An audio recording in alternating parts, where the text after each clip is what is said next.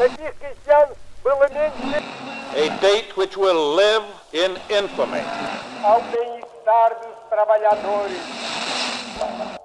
Você está ouvindo o História FM.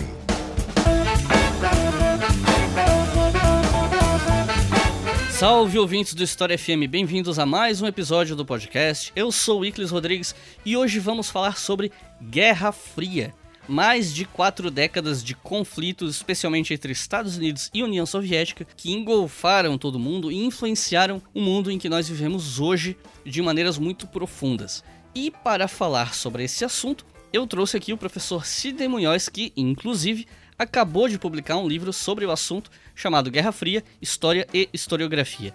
Então eu passo a palavra para o Sidney se apresentar para vocês. Olá, Iclis. É um prazer estar mais uma vez com vocês aqui. Eu sou Sidney Munhoz, sou professor visitante sênior da Universidade Federal de Santa Catarina e sou professor também da Universidade Estadual de Maringá. Então é isso, vamos conversar um pouco mais sobre esse conflito que engolfou o mundo inteiro depois dos comerciais.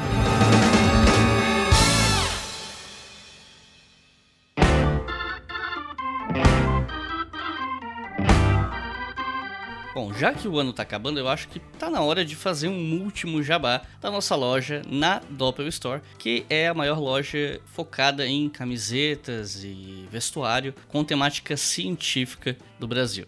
Nós somos parceiros da Doppel e Leitura Obriga História tem camisetas lá, todas focadas em ciências humanas, especialmente história. E nesse começo de 2021 a gente vai ter camisa nova na loja, então fiquem ligados porque eu acho que vocês vão gostar. Quem gostou daquela nossa camiseta Mad Max, eu acho que vai gostar dessa camiseta nova. Hein? Mas como a camiseta não tá pronta ainda, eu vou dar uma segurada, até porque já fizeram cópia pirata das camisetas da minha loja, então eu não vou dar esse mole tão cedo, né? E a Doppel costuma fazer promoções de compras de grande quantidade, então você consegue comprar várias camisetas pagando menos, e aí você pode se juntar com os amigos da faculdade ou com parentes, etc, e comprar um montante de camisetas ganhando desconto. Então, como toda hora tem uma promoção nova lá, eu sugiro você entrar doppelstore.com.br, que normalmente quando tem promoção aparece logo na página inicial ali para você. Então, sempre fica de olho porque a Doppel tá sempre fazendo algum tipo de promoção, algum tipo de vantagem para vocês. As camisetas são feitas por encomenda, então demora um pouquinho para ir, porque elas são feitas especificamente para você quando você faz o pedido, né?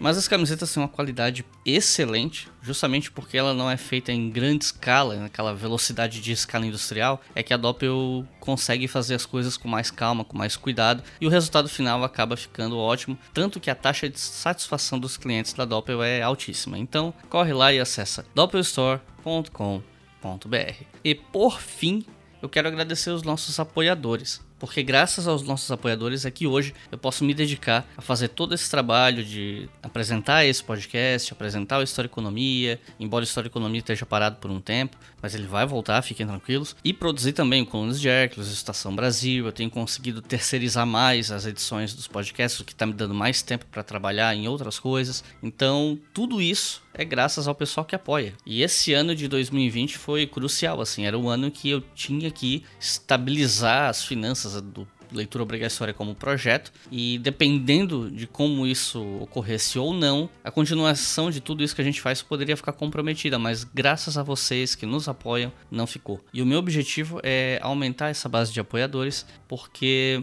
eu tinha esse plano de até o fim do ano terceirizar tudo do leitura obrigatória na parte de edição, a parte técnica, para poder criar mais projetos e tal. Ainda não é dessa vez que eu vou conseguir terceirizar tudo, mas a gente conseguiu avançar um pouco nisso e eu só tenho a agradecer. E os nossos novos apoiadores são Djalma Franghelli, Thiago Sampaio, Milena Souza, Patrícia Neves, Marcos Júnior, Cláudia Gusson, Júnior Caetano, David Costa, Lauro Voltolini, Sônia Prota, Pietro Bossari, André Luiz e Ariel Dutras. Muito obrigado, pessoal. Se eu li o nome de alguém errado, vocês me desculpem. Sei muito bem o que é ter o nome escrito e lido errado o tempo todo, eu sei disso por experiência. E eu espero que todos vocês, apoiadores ou não, gostem desse episódio que vocês vão ouvir agora, porque ele foi muito especial, foi feito com muito cuidado. Vocês vão perceber isso ouvindo. Se vocês conhecem o História FM, já ouviram outros episódios, vocês vão perceber isso. E se você quer nos apoiar nesse começo de 2021 e ajudar o Leitura Obrigatória a atingir mais metas e mais objetivos, acesse apoia.se barra e colabore com a partir de R$ reais por mês ou cinco reais por mês, ou qualquer valor que você quiser a partir de dois reais. A partir desse valor mínimo, dois reais, você tem o seu nome lido aqui no próximo episódio. Se o pagamento for feito antes do, da gravação do comercial do próximo episódio, se não vai num outro, mas eventualmente você terá o seu nome lido aqui. E cinco reais ou mais por mês, você consegue ouvir os nossos podcasts com antecedência. Agora sim, vamos para o episódio.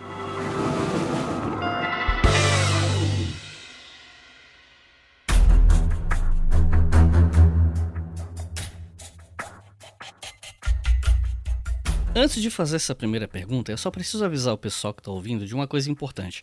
A gente está falando aqui de uma história, de certa forma, global, né, que envolve países e continentes de todo o mundo durante mais ou menos quatro décadas. Então, com certeza vocês já devem estar esperando por isso, mas não custa avisar, não dá para falar sobre tudo. A gente vai deixar de fora Brasil na Guerra Fria, porque já tem um episódio inteiro sobre isso, com o Sidney, inclusive, lá no nosso outro podcast, o Estação Brasil, que o Ricardo conversou com o Sidney sobre o assunto. A gente vai deixar um ou outro ponto de fora por uma questão de tempo mesmo e complexidade. Por exemplo, Oriente Médio. Se a gente for falar de Oriente Médio da Guerra Fria, só isso já dá um episódio inteiro. Mas fiquem tranquilos, porque bem aos poucos, essas temáticas que a gente vai passar por cima rapidamente ou que não vão entrar aqui, vão ir aparecendo aqui no História FM, né? Então, no futuro a gente vai ter episódios sobre Guerra do Vietnã, Guerra da Coreia. Quando for possível fazer, eu vou fazer esses episódios. Apenas peço que vocês tenham paciência e aguardem que qualquer momento esses episódios vão chegando no decorrer dos anos. Agora sim, recado dado, vamos para a primeira pergunta. Se você que está ouvindo esse episódio perguntar para as pessoas quando a Guerra Fria começou, supondo que elas saibam o que é Guerra Fria, provavelmente elas vão falar que ah, começou depois que acabou a Segunda Guerra Mundial, né? Alguns podem até pensar que ela começou imediatamente ao fim da guerra. E sem contar que a guerra acaba mesmo e lá para agosto de 1945, né? Na Europa já tinha acabado ali em 8 de maio. Então, tem gente que vai dizer que, tipo, não, começou quando a guerra acabou na Europa. Outros vão falar, não. Enfim, o marco temporal de início pode variar dependendo de com quem você está conversando, né? Mas aí, eu queria te perguntar, Sidney, sobre esse começo da Guerra Fria, né? O que levou ao começo da Guerra Fria. No caso, as conferências de Alta e Potsdam, criação e expansão desse bloco oriental, do bloco soviético, eh, estratégias de contenção dos Estados Unidos, tentando conter essa expansão soviética, criação do OTAN, enfim, são muitos os fatores, né? Vai ser difícil resumir, eu sei que estou te pedindo muito, mas vamos tentar. Como foi esse processo que deu início à Guerra Fria e quando que ela começa? Bom, em primeiro lugar, como você adiantou, não há um consenso sobre quando e como começou a Guerra Fria. No entanto, o marco mais reconhecido é 1947. No entanto, as origens desse conflito, se eu pensar em termos de uma média duração, elas se remontam até a própria Revolução Russa e a instituição do regime bolchevique lá. E se eu pensar num, em termos mais próximos, e é o que eu vou trabalhar aqui, elas estão associadas ao desenrolar da Segunda Guerra Mundial. Então, a primeira questão que você, estudante, você, ouvinte, que está nos acompanhar aqui, deve ter claro, é, como disse o famoso historiador britânico Eric Hobsbawm, durante a Segunda Guerra Mundial, houve uma estranha aliança em que nós tínhamos, de um lado, Estados Unidos, Grã-Bretanha e União Soviética, e do outro lado, as forças do eixo. O historiador britânico fala numa estranha aliança, por quê? Porque nós tínhamos adversários, se não inimigos, no mesmo campo dessa aliança. No entanto, eles estabeleceram uma aliança durante a Segunda Guerra Mundial. Então, desde o início da Operação Barbarossa,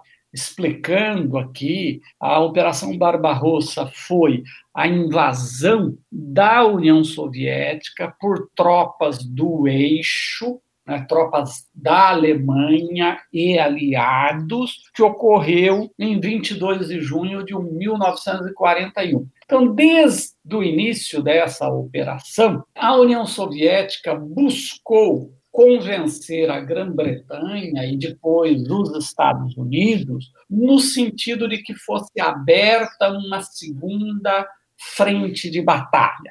Essa segunda frente que os soviéticos esperavam era um ataque às forças alemãs na França, nas costas da França, porque eles entendiam que se isso ocorresse, a Alemanha teria que retirar parte das forças que invadiram a União Soviética para fazer a defesa da França, e isso daria condições aos soviéticos de resistirem melhor e talvez de vencer as forças alemãs.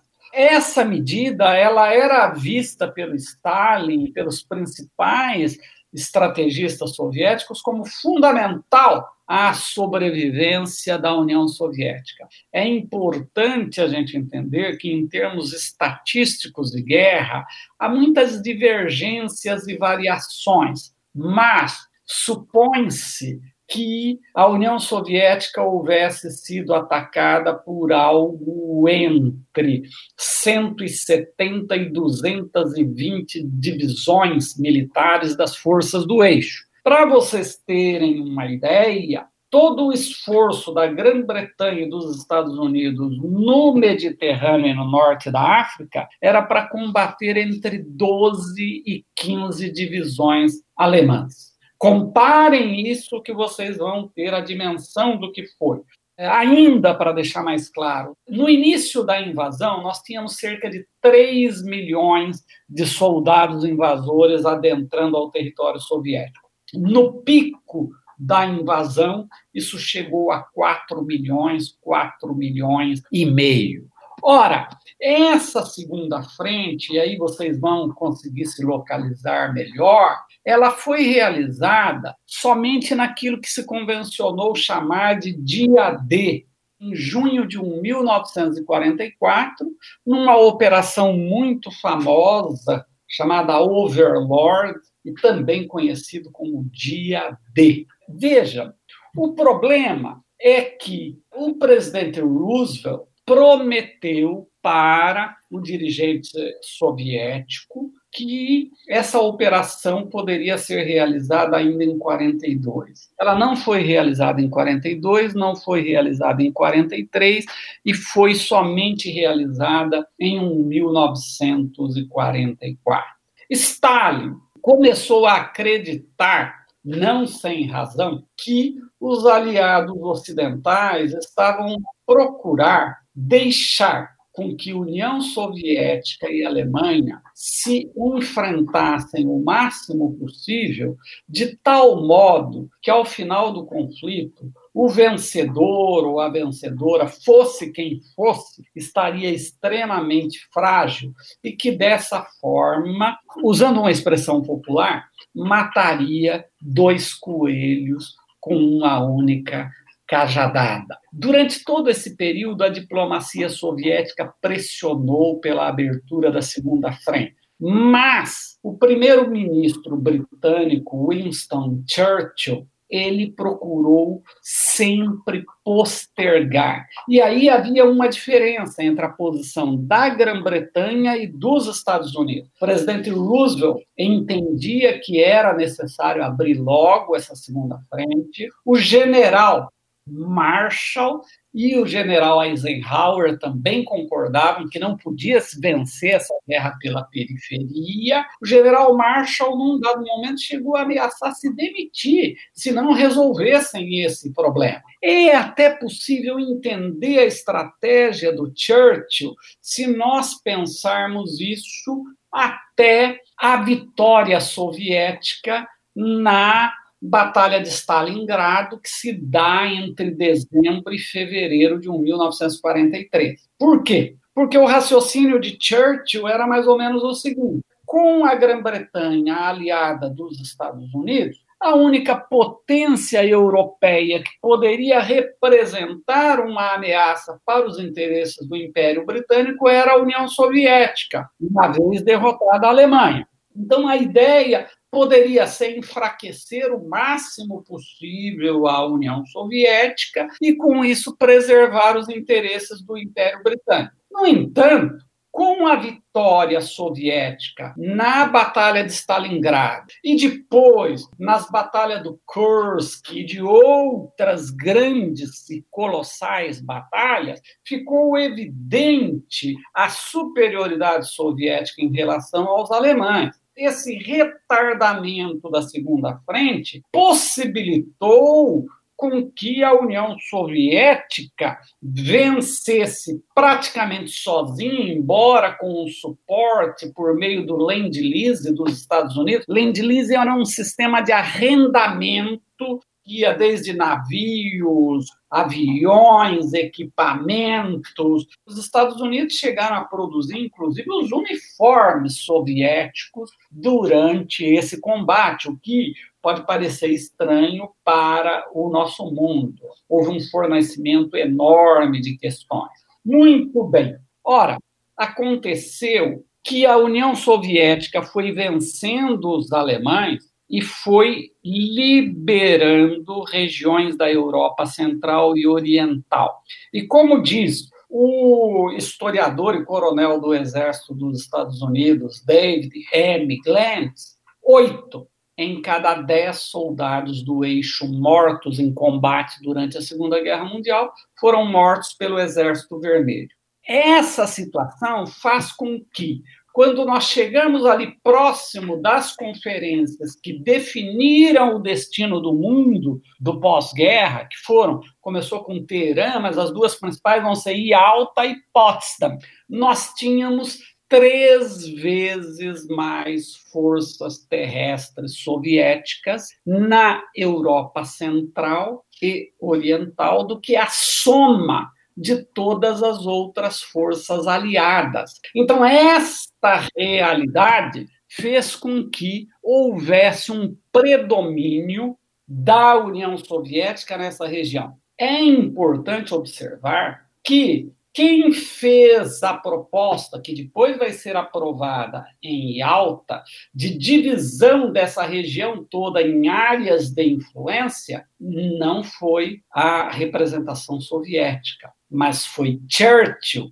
que, preocupado em garantir o predomínio britânico no Mediterrâneo, que era fundamental para a circulação dos navios britânicos em direção às suas colônias e era fundamental para o fluxo de petróleo, ele propõe a divisão em áreas de influência, ele define inclusive os percentuais e o Stalin aceita. Portanto, em alta, o que se define em grande medida a proposta apresentada pelo Churchill. Ocorre que, uma vez vencida a Alemanha, e não tendo mais o perigo alemão, Churchill vai adotar aí um outro posicionamento. Além disso, tem um ponto que é extremamente importante observar, que é entre a Conferência de Alta que ocorreu em fevereiro de 1945 e a Conferência de Potsdam,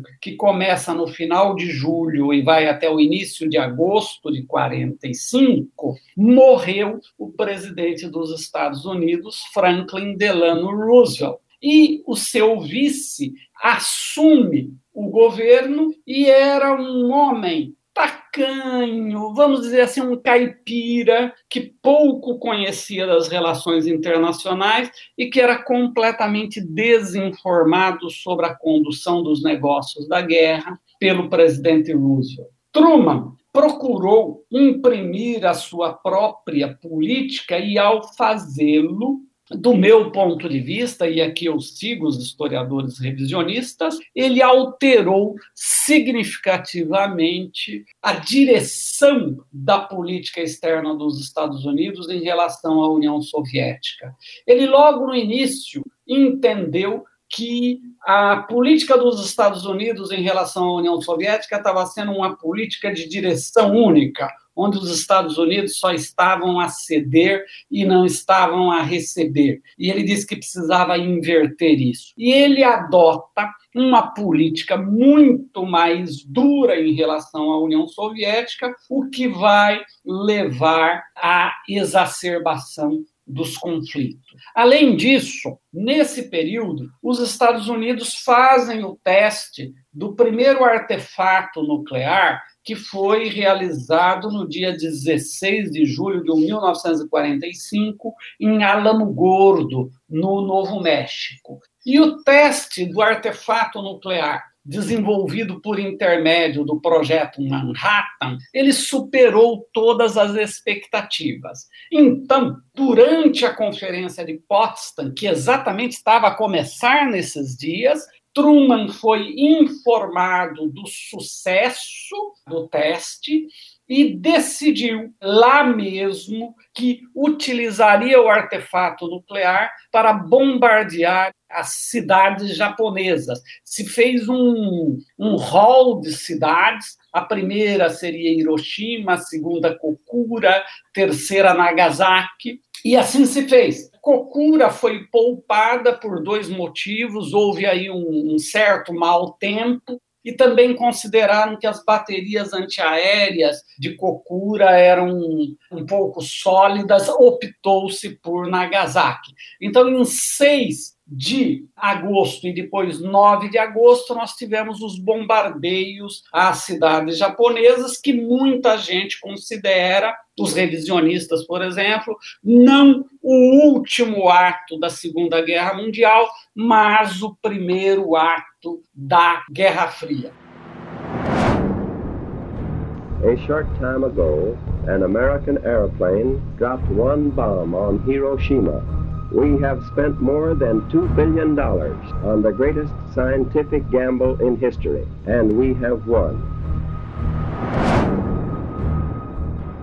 Vamos discutir um pouco isso. Os soviéticos haviam sido instados lá em Yalta a declararem guerra ao Japão. Observe, a União Soviética não estava em guerra com o Japão, a declararem guerra ao Japão 90 dias após o final da guerra na Europa. Observem que a União Soviética vai invadir a Manchúria sob controle japonês na madrugada de 8 para 9 de agosto de 1945. Portanto, exatamente três meses após a rendição alemã na Europa. Os historiadores revisionistas entendem que esse ato ele foi para por fim à guerra do Japão antes da União Soviética entrar no conflito, para que não tivessem que negociar com a União Soviética a questão da área de influência no Japão. Segundo essa perspectiva, não havia necessidade de bombardear as cidades japonesas. A guerra seria rapidamente ganha. No entanto,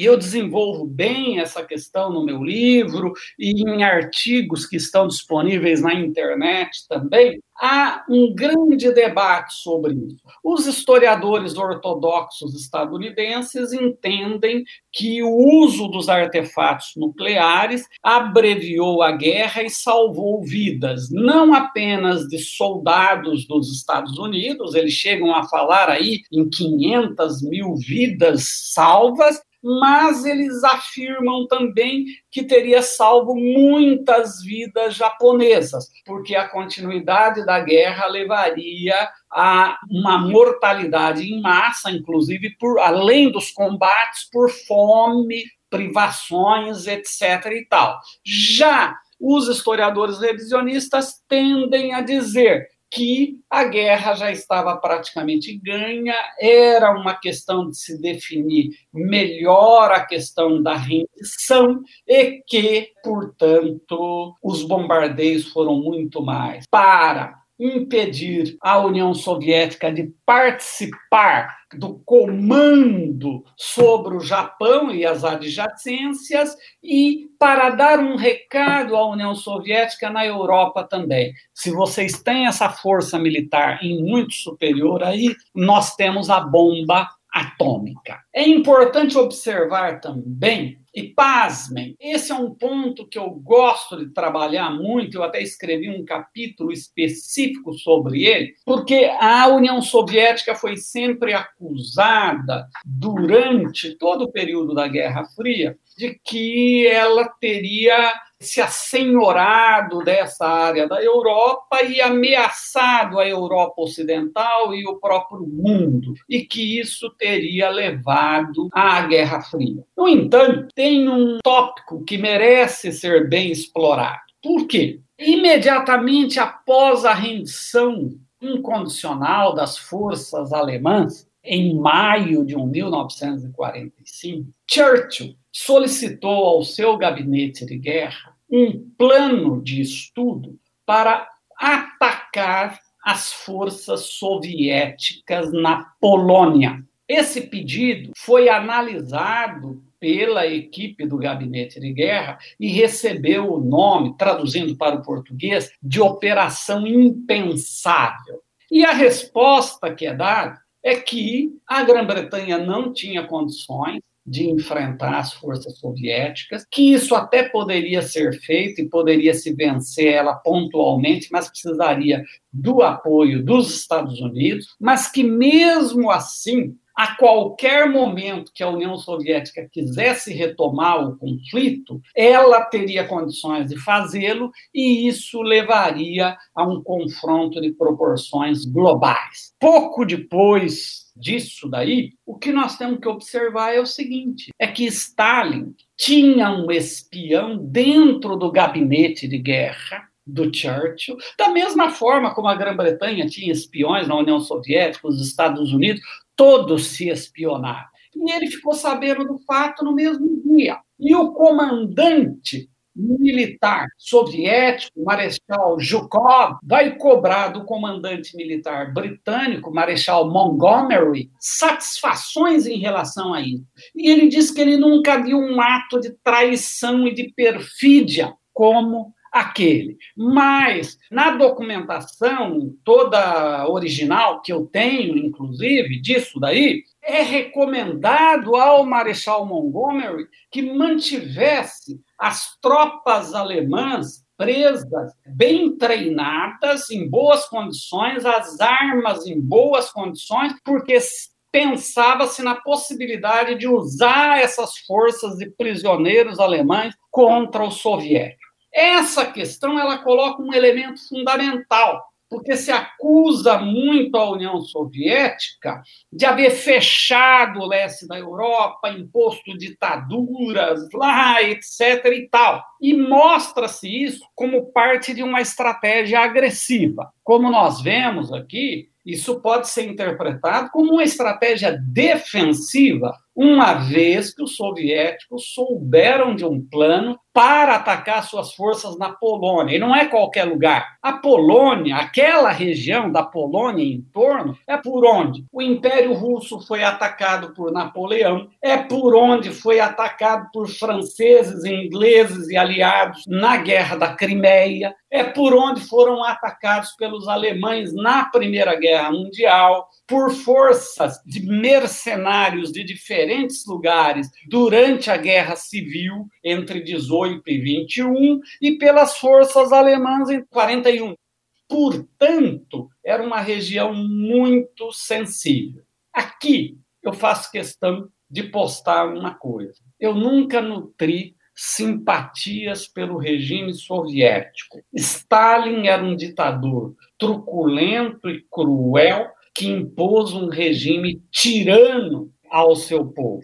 No entanto, o regime de Stalin impôs a maior derrota às forças alemãs. As grandes batalhas da Segunda Guerra Mundial foram batalhas vencidas pelas forças soviéticas. Se vocês compararem tanto o número de soldados envolvidos quanto de mortos, mesmo no dia D, que no Ocidente se mostra como uma grande batalha, ela é muito pequena se comparada com Stalingrado, com Leningrado, com Kursk e com muitas outras. Portanto, o peso soviético na vitória é muito grande. No final da guerra, os soviéticos se sentiram postergados, se sentiram colocados de lado, se sentiram ameaçados e passam a adotar respostas a isso.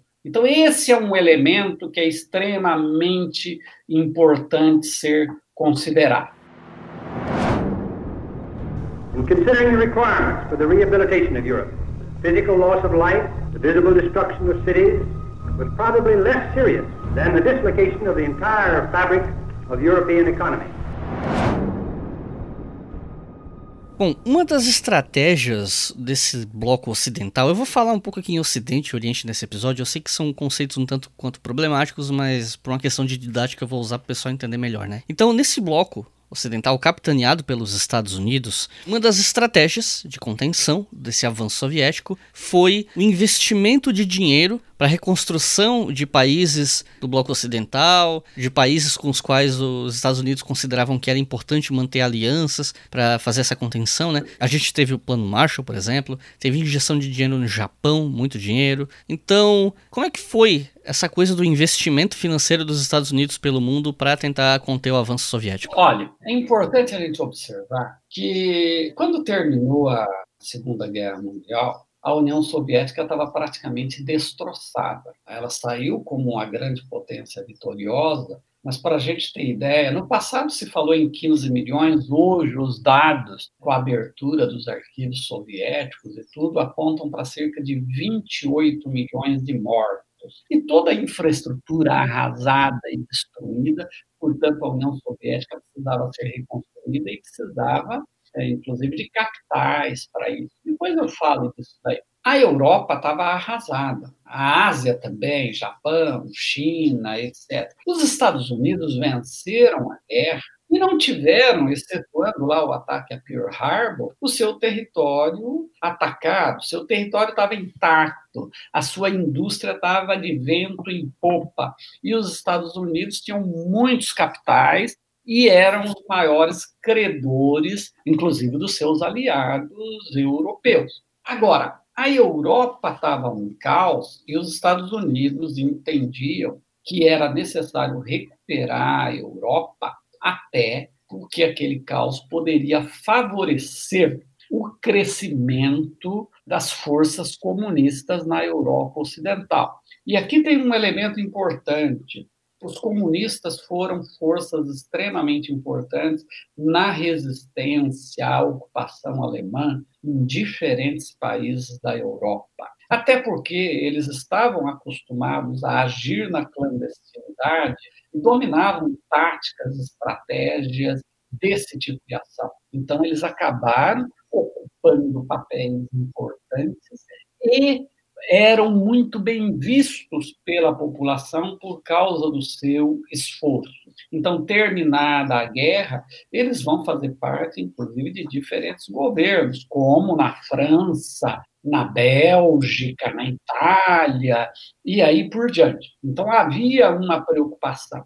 Então, portanto, o general Marshall, que era o secretário de Estado do governo Truman, ele solicita ao George Frost Keenan, que é o grande estrategista da política externa dos Estados Unidos, nesse primeiro momento, é o homem que cunhou a doutrina da contenção, para a criação de um programa de recuperação da Europa que ficou conhecido como Plano Marshall. Por intermédio desse plano, foram injetados na Europa, entre abril de 48 e dezembro de 51, cerca de 13,3 bilhões de dólares. E algumas divergências, tem autores que chegam a falar em 17 bilhões. Essa divergência está associada entre o que foi planejado e o que efetivamente foi gasto. É importante observar que antes do Plano Marshall, entre meados de 44 e o início de 47, os Estados Unidos haviam colocado cerca de 9 bilhões de dólares na Europa e esse dinheiro praticamente foi pelo ralo. E por quê? Porque não se agiu com um plano sistêmico. Ou seja, surgiu um problema na Grã-Bretanha, eles botavam dinheiro. Surgiu um problema na Holanda, eles iam tentar resolver. Um problema na Bélgica, iam tentar resolver. E em meio àquele caos, nada funcionava. O plano, ele é um plano estratégico onde há uma presença forte do Estado regulando e planejando as coisas e por intermédio dele, né, o plano é de 47, começa a ser aplicado em 48 e por volta de 1949, 1950, nós já temos uma plena recuperação da Europa. Agora, é importante observar que o plano não visava meramente a recuperação da Europa, ele visava, por intermédio dessa recuperação, conter a influência soviética naquela área. E, segundo alguns autores, o principal deles, o historiador estadunidense Michael Hogan, o plano ele ia além porque ele atendia às necessidades do próprio capitalismo estadunidense. Vamos tentar entender isso direito? A Europa, principalmente Grã-Bretanha e França, deviam muito para os Estados Unidos e, devendo bastante e tendo dificuldades de pagar, dificilmente iriam ter condições de comprar.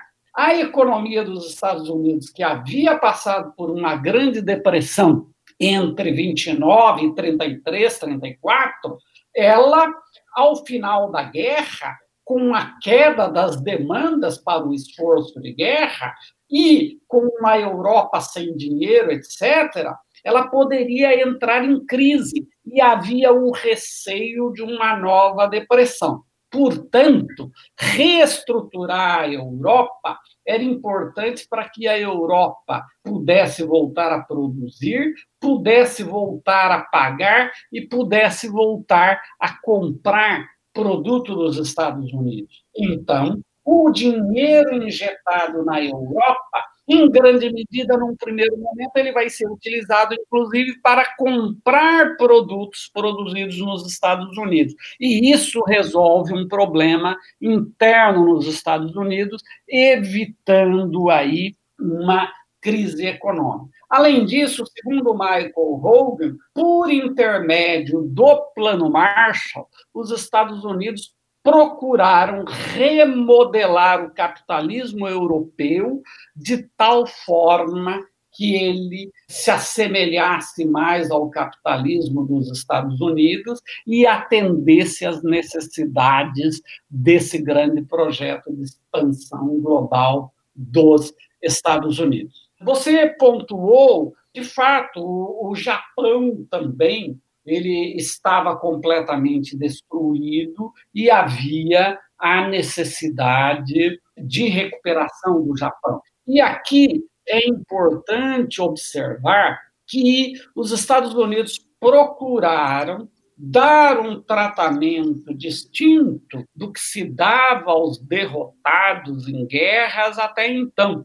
Observem que na Alemanha Ocidental, os Estados Unidos vão investir muito capital, vão investir na reestruturação, até no sentido de tornar a Alemanha Ocidental, em especial Berlim Ocidental, uma vitrine para mostrar ao mundo socialista como o capitalismo era Bom, no Japão, os Estados Unidos também passam a entender que era necessário reestruturar o país, até porque o país estava com um problema de fome endêmica, e os Estados Unidos começam a investir na recuperação econômica do país e na reestruturação política. Eu não vou ter tempo de detalhar essas questões, mas é importante observar que, principalmente após a vitória dos comunistas na China e a constituição de um governo comunista na China a partir de outubro de 1949, os Estados Unidos passaram a pensar que era necessário recuperar economicamente o Japão e criar as condições para que o Japão se tornasse central na estratégia dos Estados Unidos no Oriente. Essa situação se agravou ainda mais quando, em 25 de junho de 1950, forças norte-coreanas cruzaram a fronteira da Coreia do Sul e iniciaram a ocupação do seu território. Os Estados Unidos conseguem a aprovação no Conselho de Segurança da ONU do envio de tropas da organização sob o seu comando para conter a invasão da Coreia do Norte. É importante observar que a União Soviética, que participava do Conselho de Segurança da ONU e que poderia vetar isso, não vetou, o representante soviético não compareceu a essas reuniões e, com isso, não houve o veto e os Estados Unidos puderam comandar essas forças. E a consequência disso foi a Guerra da Coreia. E, exatamente. A grande questão, a União Soviética estava boicotando as reuniões do Conselho de Segurança por divergir dos encaminhamentos propostos pelos Estados Unidos. Mas, mesmo sabendo que essa questão seria discutida, ela não compareceu e não usou o seu poder de veto. Aí é importante observar o seguinte: o Kim Il-sung, o dirigente da Coreia do Norte, ele havia consultado Stalin por duas vezes sobre essa coisa de ocupar a Coreia do Sul, e por duas vezes o Stalin teria tentado dissuadir. Na terceira vez, ele disse: tá bom, faça, mas ó, você fala com o Mao, Mao Tse-tung, acerte com ele que nós não vamos nos envolver nessas questões, e o que vocês encaminharem, tudo bem. Ora, as forças norte-coreanas eram superiores e em poucos dias elas ocupam quase todo o sul da Coreia. Se não fosse a intervenção internacional, a Coreia do Norte tomaria a Coreia do Sul. Com as forças sob a bandeira da ONU, eles impõem reveses em cima de reveses aos norte-coreanos e vão empurrando eles para o norte e vão ocupando parte do norte. Só que aí o que aconteceu? A China enviou cerca de um milhão de combatentes. E aí foi assim: morreu muito chinês nessa guerra, mas eles foram empurrando de volta as forças internacionais e sul-coreanas para o sul. Há debates aí, tem autores que chegam a dizer que Mao Tse-tung teria mandado na frente desses batalhões uma quantidade enorme de prisioneiros de guerra, ou seja, teria posto eles para serem eliminados pelos adversários. Eu não sei efetivamente até, até onde isso procede ou não. Agora, para o historiador estadunidense Thomas McCormick, a Guerra da Coreia constituiu-se em parte de uma disputa pelo controle daquelas fímbrias do Nordeste e do Sudeste da Ásia e de Taiwan. Para o autor, havia três motivos para os Estados Unidos lutarem pelo controle dessas áreas eles buscavam integrar as economias extrativistas do terceiro mundo aos centros industriais capitalistas, eles buscavam manter a periferia da Ásia aberta para a economia japonesa, que deveria desempenhar um papel central no sistema mundial e naquela região, e, ao mesmo tempo, dessa forma, tinha por objetivo evitar que o Japão pudesse cair na órbita sino-soviética. Ainda para esse autor, o terceiro ponto, né, ao manter o Japão e essas adjacências juntos como um componente regional do sistema mundial, eles acreditavam que talvez fosse possível isolar a China e tentar atrair ela para fora da órbita soviética e, se possível, reintegrá-la à economia capitalista. Agora, o McCormick vai além. Ele diz que o prolongamento da guerra da Coreia, e aqui eu quero explicar que logo que a guerra estoura, os soviéticos vão tentar adotar medidas diplomáticas para pôr fim à guerra. Isso ocorre no ano de 1951. No entanto, essas propostas foram rejeitadas. E a guerra continuou até meados de 1953,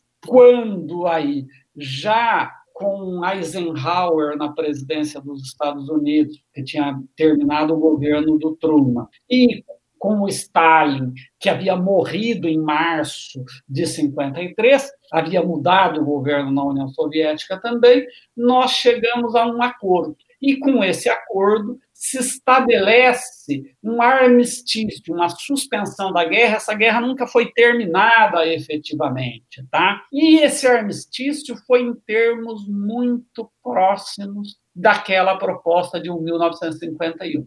Sabem qual a diferença? A diferença é que haviam morrido cerca de 3 milhões de pessoas nesse período.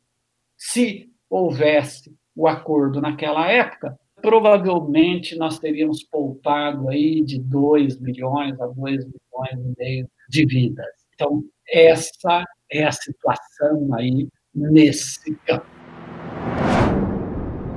Мы живем на земле не милостью Божией и не вашей милостью, а силою и разумом нашего великого народа Советского Союза и, и всех народов, которые борются за свою независимость.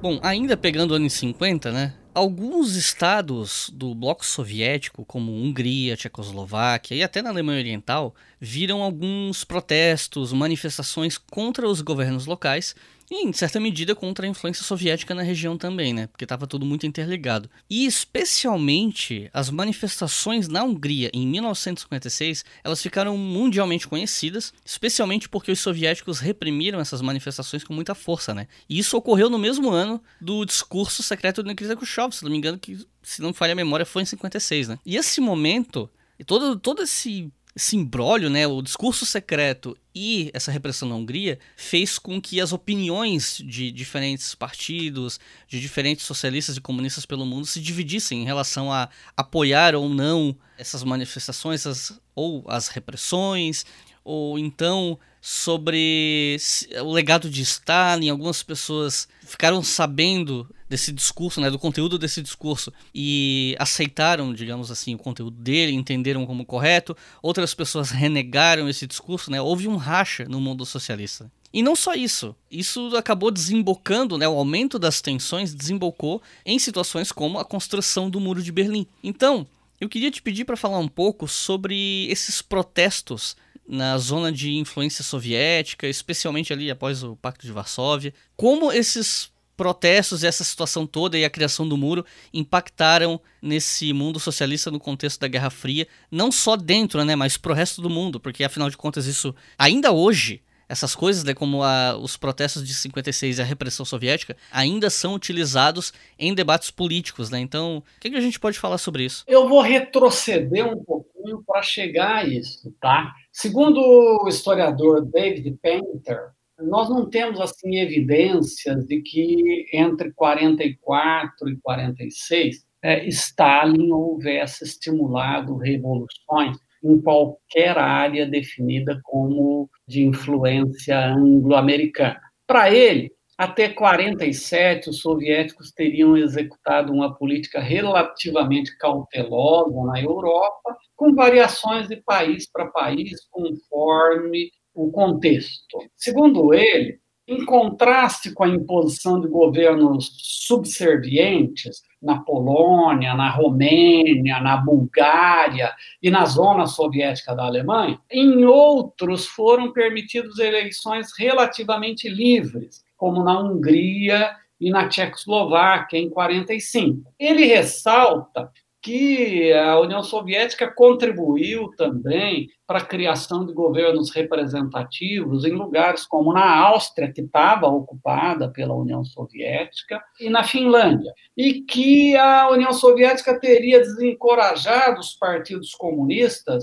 na França, na Itália, na Grécia e na Espanha de adotarem políticas revolucionárias e recomendou aos comunistas jugoslavos a limitação das suas demandas territoriais, recomendou a suspensão do apoio às guerrilhas gregas, recomendou que o Mao Tse-tung negociasse com os nacionalistas na China e aí por diante. No entanto, é preciso a gente entender, contrariamente ao que muita gente acredita, em muitos lugares os comunistas agiam com relativa independência e não seguiam os ditames que vinham de Moscou. Isso vai ficar evidente depois de 48, por exemplo, quando há uma ruptura da Iugoslávia sob Tito com a União Soviética, e de tal forma que seguidores do Tito passam a ser perseguidos em diferentes países da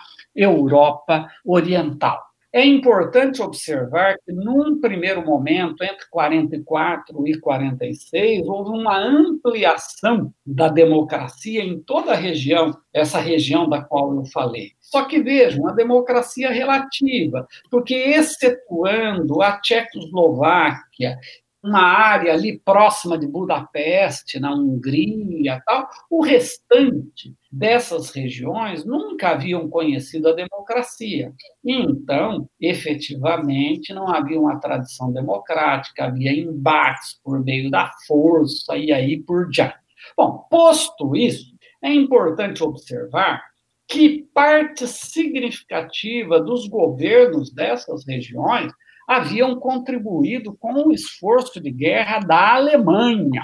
E, portanto, quando a União Soviética ocupa essas regiões, vai haver aprisionamentos em massa, execuções sumárias, e, além disso, como a União Soviética estava devastada, ela vai retirar muitos equipamentos dessas regiões, inclusive da Alemanha Oriental, para levar para a União Soviética para sua reconstrução. Então, tudo isso faz com que aumente uma resistência à presença soviética nessas áreas. Observem, enquanto os Estados Unidos estão a reconstruir a Europa Ocidental e a injetar dinheiro, a União Soviética ela está a aprisionar em massa em massa, num primeiro momento, aqueles que contribuíram com os invasores, e está a retirar máquinas, equipamentos, infraestrutura dessa região. Então, tudo isso vai fazer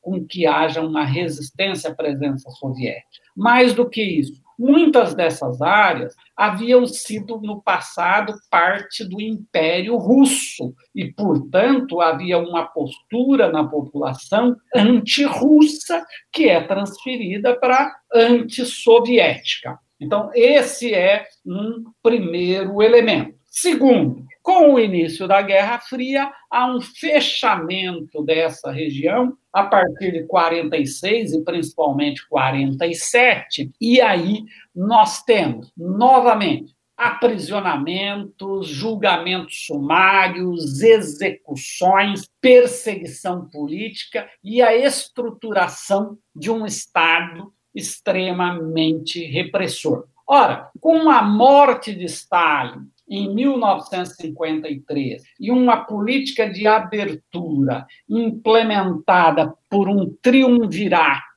que passou a gerir a União Soviética e que posteriormente vai se consolidar num governo centralizado no Khrushchev, nós passamos a ter, por exemplo, levantes populares em 53 em Berlim Oriental, nós passamos a ter o aumento da resistência em outras áreas.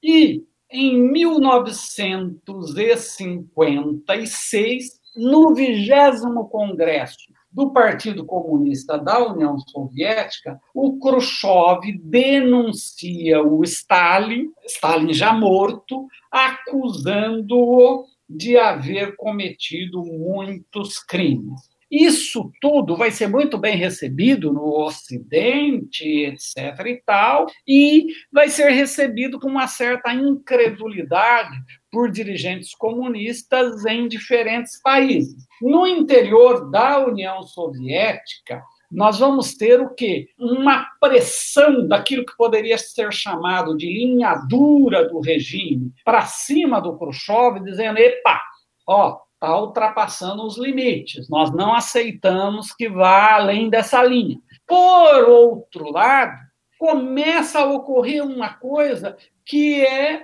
assim milhares e milhares e milhares de cidadãos soviéticos e cidadãs soviéticas começam a mandar mensagens para o Khrushchev, dizendo: camarada, mas tem muito mais aqui, ó, nessas regiões, e começam a dar nomes de pessoas que participaram e começam a pedir a ele punições. Então, veja, ele está premido. De um lado, o povo está querendo mais, e de outro lado, principalmente os militares e a alta hierarquia do partido, está querendo que ele pare. Isso tudo vai ser uma tensão que vai permanecer todo o governo do Khrushchev até a sua deposição em 1964. Mas, quando Khrushchev faz a denúncia no 20 Congresso do Partido Comunista, isso vai ter uma repercussão enorme nos países de influência soviética, em especial na Hungria. Então, é, em outubro, inicia-se uma rebelião na Hungria que logo adquire uma característica de revolução. E em 1 de novembro, né, o líder do governo húngaro, o Inrinadi, declara a neutralidade da Hungria, o que era inaceitável para o regime de Moscou. Então, em 4 de novembro, as tropas do Pacto de Varsóvia, o Pacto de Varsóvia, só para explicar, é um pacto que foi criado em 1955 que reunia forças dos países que gravitavam ao redor da União Soviética para fazer a defesa daquela região. O Enrinade, ele acusado de traição, preso, julgado e posteriormente ele é executado. Na Polônia, nós tivemos uma grande agitação social também, mas ela foi resolvida num processo de negociação. Havia um importante líder comunista que estava preso, Gomulka. Ele é libertado e aclamado pela população e constitui um novo governo, e isso acalma a situação na Polônia. A situação na Polônia ela vai de tempos em tempos eclodir rebeliões. Não se esqueçam, a Polônia havia estado sob o jugo do Império Russo durante muito tempo. Também não se esqueçam que no início da Segunda Guerra Mundial, a Polônia foi dividida ao meio, uma parte ocupada pela Alemanha, parte pela União Soviética, e as truculências foram muito grandes, e, portanto, havia esse antissovietismo também, e, além disso, havia a questão religiosa. A Polônia era extremamente católica e havia uma repressão a organização religiosa na Polônia. Então, tudo isso vai fazer com que, além dessa crise de 50, nós tenhamos crises no início dos anos 60 e depois tenhamos ao longo dos anos 70, que vai culminar, inclusive, com a criação do sindicato independente, o Solidariedade, lá no finalzinho dos anos 1970. Você está ouvindo o História FM.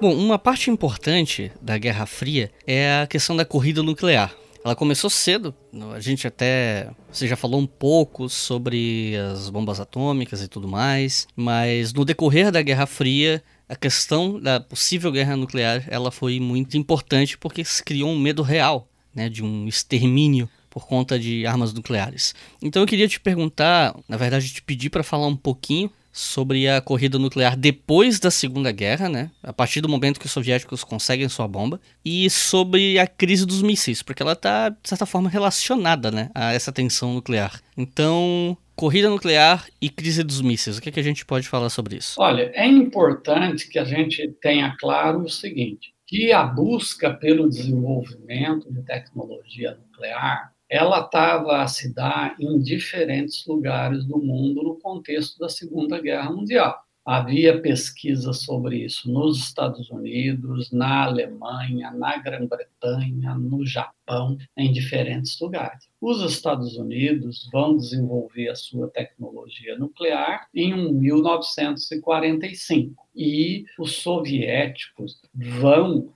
desenvolver a sua e vão fazer o seu primeiro teste em 1949. É importante a gente compreender que esses embates eles não se deram somente na questão nuclear, mas no desenvolvimento de tecnologias que pudessem transportar esses artefatos nucleares. E essa é uma questão extremamente importante, porque não basta você ter as armas nucleares. Você precisa ter veículos transportadores que sejam ágeis, rápidos. E tudo isso vai começar lá no contexto da Segunda Guerra Mundial. Quando termina a Segunda Guerra Mundial, tanto estadunidenses quanto soviéticos estão muito interessados nas tecnologias desenvolvidas na Alemanha. Uma delas, em especial,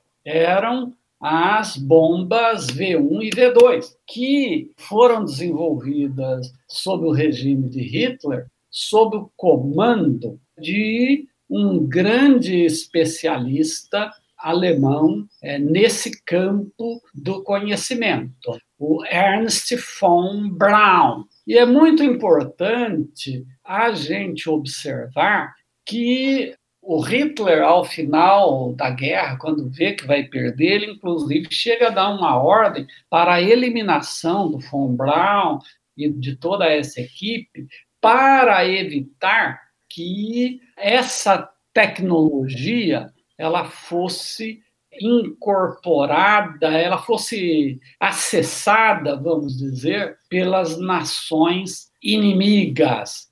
E o von Braun consegue esconder boa parte desse material e ele faz uma avaliação que deveria fugir em direção às tropas dos Estados Unidos, que haviam condições de ser presos e poupados, etc. e tal. Mas os soviéticos mandam para lá também o Korolev, que era o principal cientista que estava desenvolvendo tecnologias semelhantes na União Soviética, com o objetivo de capturar o von Braun e a sua equipe. Von Braun se entrega para os Estados Unidos, ele e boa parte da equipe são levados para os Estados Unidos e, posteriormente, ele vai coordenar o projeto espacial dos Estados Unidos, vai coordenar a NASA e é o grande responsável pela corrida aeroespacial estadunidense. E o Korolev ele vai desenvolver isso daí na União Soviética,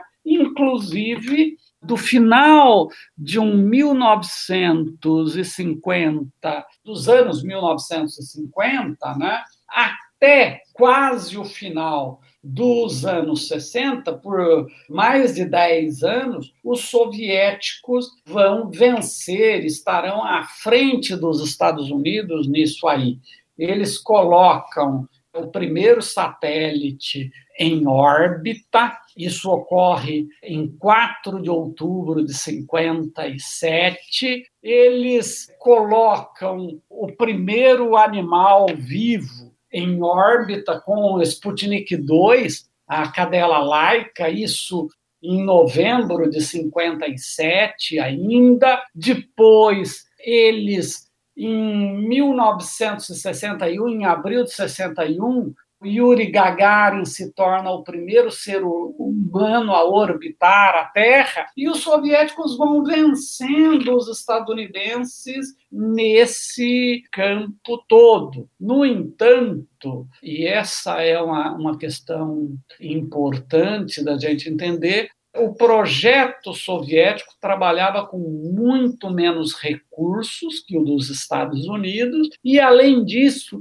ele era excessivamente centralizado. E o Korolev nem sempre tinha a compreensão e o apoio de setores militares e do partido ao seu projeto. Além disso, Korolev teve um problema de saúde, ele morreu, e a partir da morte do Korolev, o que acontece? O projeto soviético perde um pouco o rumo. Além disso, é importante observar que, quando é anunciado, lá em 1961, que os soviéticos haviam colocado o primeiro homem em órbita, o presidente Kennedy faz um pronunciamento em cadeia nacional e ele promete muitos recursos, todo o empenho dos Estados Unidos e, por fim,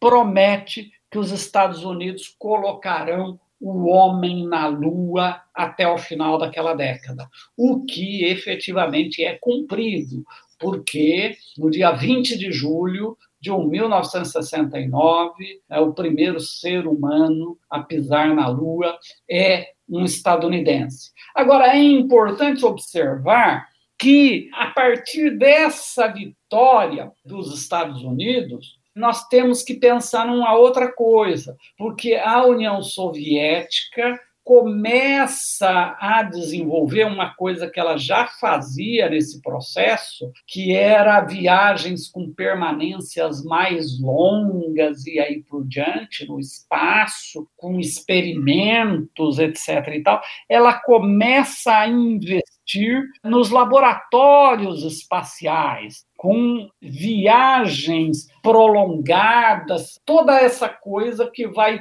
culminar aí nessas estações espaciais. Mas isso daí eu acho que merece um capítulo à parte. O que eu gostaria de dizer é que essas tecnologias que elas vão ser desenvolvidas para esse sistema de satélites e tudo isso, ela é uma tecnologia que passa a possibilitar o transporte de mísseis nucleares também. Então, nós temos aí é, uma relação quase que simbiótica entre o desenvolvimento de força militar para lançar míssil e o desenvolvimento tecnológico para lançar satélites a base tecnológica é mais ou menos a mesma. Então, essas coisas se misturam. É extremamente importante observar que a capacidade destrutiva dos artefatos nucleares vai ganhar aí muita força ao longo do período da Guerra Fria. Então, nós temos aí, em 29 de agosto de 49, o primeiro teste nuclear soviético. Mas aí, nesse momento, a União Soviética ela ainda não tinha uma capacidade de transporte, ela ainda não tinha, é, ela tinha a bomba, mas não tinha recursos para lançá-la, por exemplo. Depois é importante observar que em 52 a Grã-Bretanha faz, em outubro de 52, o seu primeiro teste nuclear. É importante também observarmos que Estados Unidos e União Soviética vão desenvolver aí no início dos anos 50 as suas tecnologias mais sofisticadas, que são as bombas de hidrogênio e que vão aumentar em muito a capacidade nuclear desses países. E a partir daí nós temos um crescente, a tal ponto que nós vamos ter aquilo que alguns autores chamaram de equilíbrio do terror. Por quê? Porque havia aquilo que era chamado de destruição mútua assegurada. Ou seja, uma vez que um lado lançasse uma bomba, o sistema de defesa do outro automaticamente identificaria e iniciaria a retaliação. E a partir disso daí, nós tínhamos, por exemplo, que nos anos 1960, desde o início dos anos 60, se iniciasse uma guerra nuclear, nós tínhamos aí a possibilidade da destruição da humanidade, porque a soma de artefatos nucleares que nós tínhamos era suficiente para a destruição da vida no planeta. É, poderia até restar alguma coisa, mas se chegou a falar o seguinte: que não se sabia exatamente o que aconteceria numa guerra nuclear. Mas, com certeza, se ela houvesse, a próxima guerra seria lutada com paus e pedras, ou seja, a humanidade voltaria aos seus primórdios. He knew the world would not be the same. Few people laughed, few people cried. Now I am become death. The destroyer of worlds. Você me perguntou sobre a crise dos mísseis cubanos. Em outubro de 1962, os Estados Unidos descobrem que a União Soviética estava a construir em Cuba um sistema de defesa para a instalação de mísseis nucleares e inicia um processo de bloqueio marítimo a navios soviéticos que estavam com destino a Cuba para a instalação desses mísseis. E o mundo teve aí à beira de uma guerra nuclear. É importante observar que isso é, se dá num contexto que nós temos que considerar. Primeiro, em 1960, um avião espião dos Estados Unidos, o U-2, veja que isso daí dá um bom nome para uma banda de rock, né? Vou pensar no assunto. é, pois é, o avião espião U-2 ele é derrubado em território soviético. A princípio, os Estados Unidos negam, mas os soviéticos apreendem o piloto com vida, levam ele para a TV e fazem ele confessar que estava sim espionando. Isso gera uma crise enorme, né? Aí, em janeiro de 61, há o rompimento das relações diplomáticas entre os Estados Unidos e Cuba. Observem, a revolução em Cuba, que ocorre em 1 de janeiro de 59, ela não era uma revolução comunista inicialmente. Só que os Estados Unidos passam a estabelecer uma pressão enorme contra o regime cubano por causa da nacionalização de propriedades de estadunidenses em Cuba. depois estabelece um bloqueio comercial a Cuba, depois, em janeiro de 61, rompe relações diplomáticas com Cuba. E, em 17 de abril, forças treinadas pelos Estados Unidos de cubanos que haviam emigrado e, e forças paramilitares né, tentam invadir Cuba no dia 17 de abril. Essa operação fracassa, os invasores são mortos ou aprisionados. Ah, os Estados Unidos, por dezenas de vezes tentaram ações terroristas no território cubano, explodindo portos, tentativas de assassinato do Fidel Castro e aí por diante. Mas essa tentativa de invasão, que é conhecido por invasão da Baía dos Porcos, ela leva o regime cubano a definitivamente dizer que Cuba adotará o comunismo. O Fidel já havia dito que se considerava marxista, ele no início não era, mas em dezembro, dia 2 de dezembro de 61, ele afirma ser marxista-leninista e que Cuba adotará o comunismo. E aí, é, é, Fidel está fazendo isso numa tentativa de ganhar proteção soviética para impedir novas tentativas de invasão da ilha pelos Estados Unidos. E é nesse contexto que nós temos a tentativa de instalação dos mísseis soviéticos em Cuba. Uma vez efetuado esse bloqueio, quando havia o risco efetivo de uma guerra nuclear, tanto da parte dos Estados Unidos quanto da União Soviética, inicia-se um intenso processo de negociação, que acaba culminando com a retirada das instalações que seriam para receber os mísseis soviéticos em Cuba e na negociação também havia uma cláusula secreta que previa a retirada de mísseis dos Estados Unidos na Turquia que ameaçavam a União Soviética. E assim se põe fim aí a esse conflito. Você me falou também nessa questão aí do Muro de Berlim. Bom, eu gostaria de ressaltar que o regime instituído em Cuba ele foi tendendo cada vez mais a uma perspectiva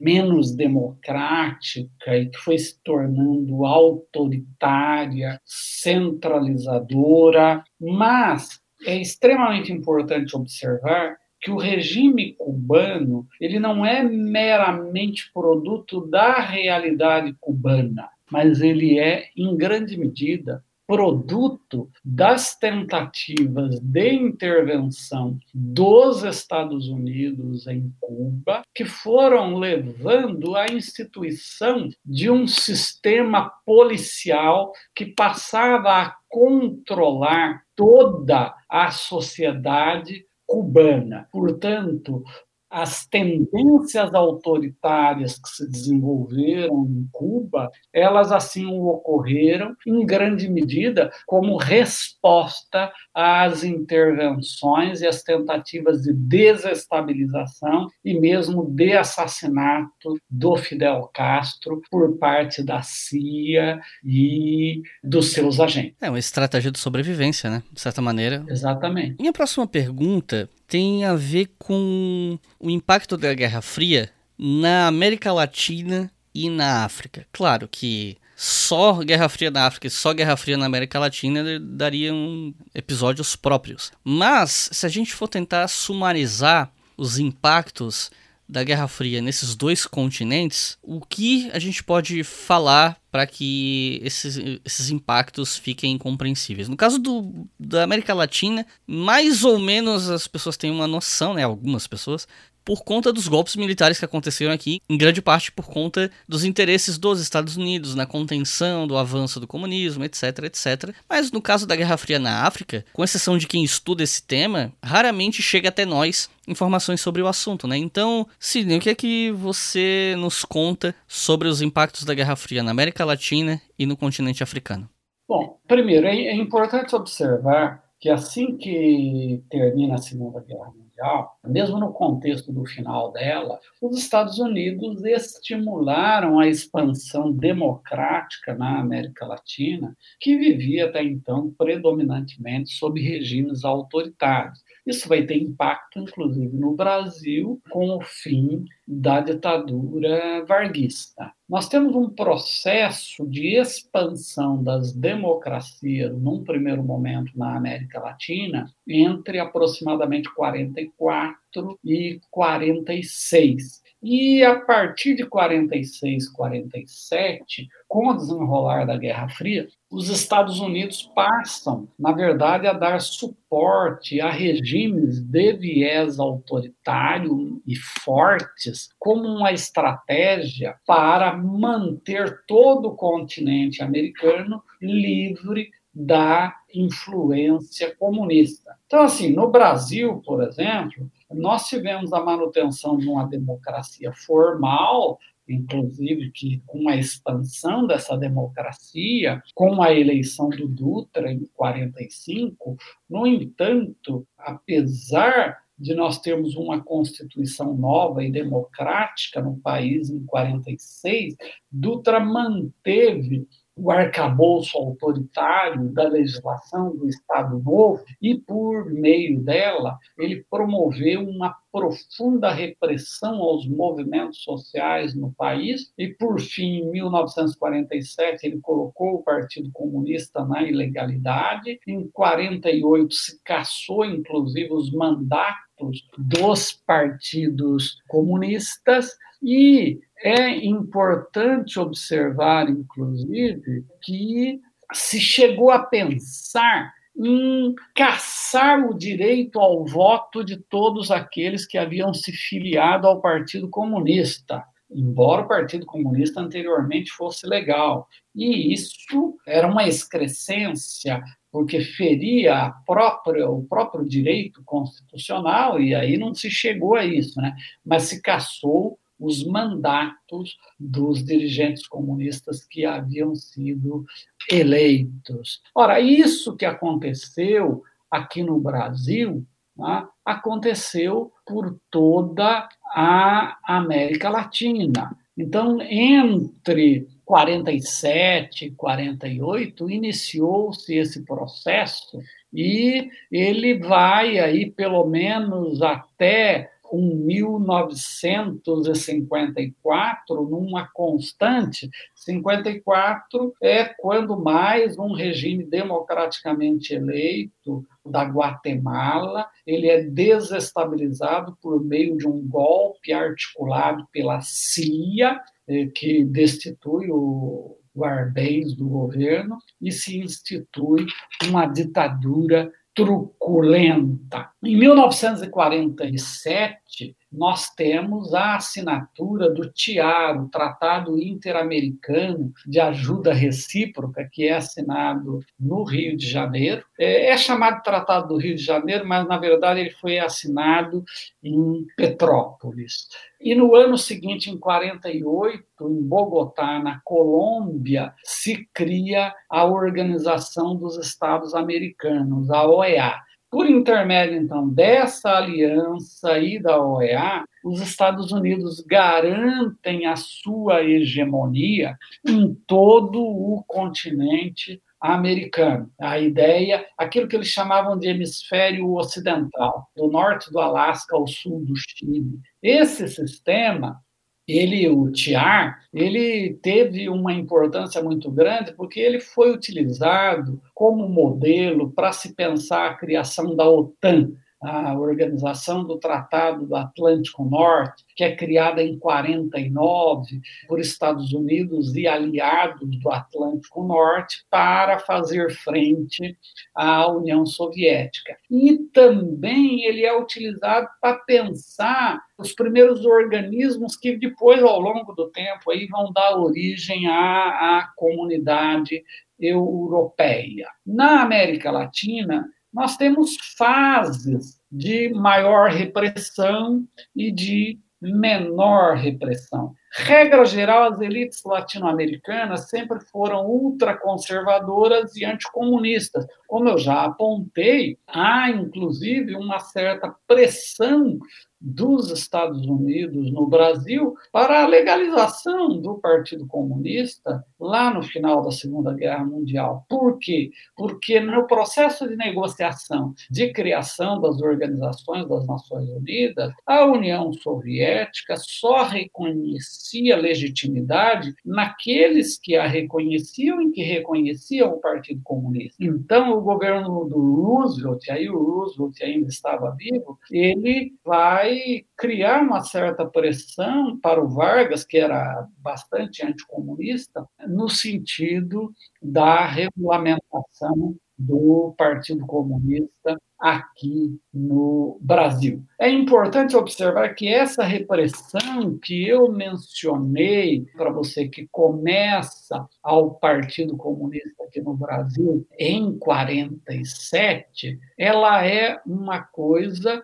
que ela ocorre em toda a América e os partidos comunistas vão sendo colocados na ilegalidade, os países da América Latina vão rompendo as relações diplomáticas com a União Soviética.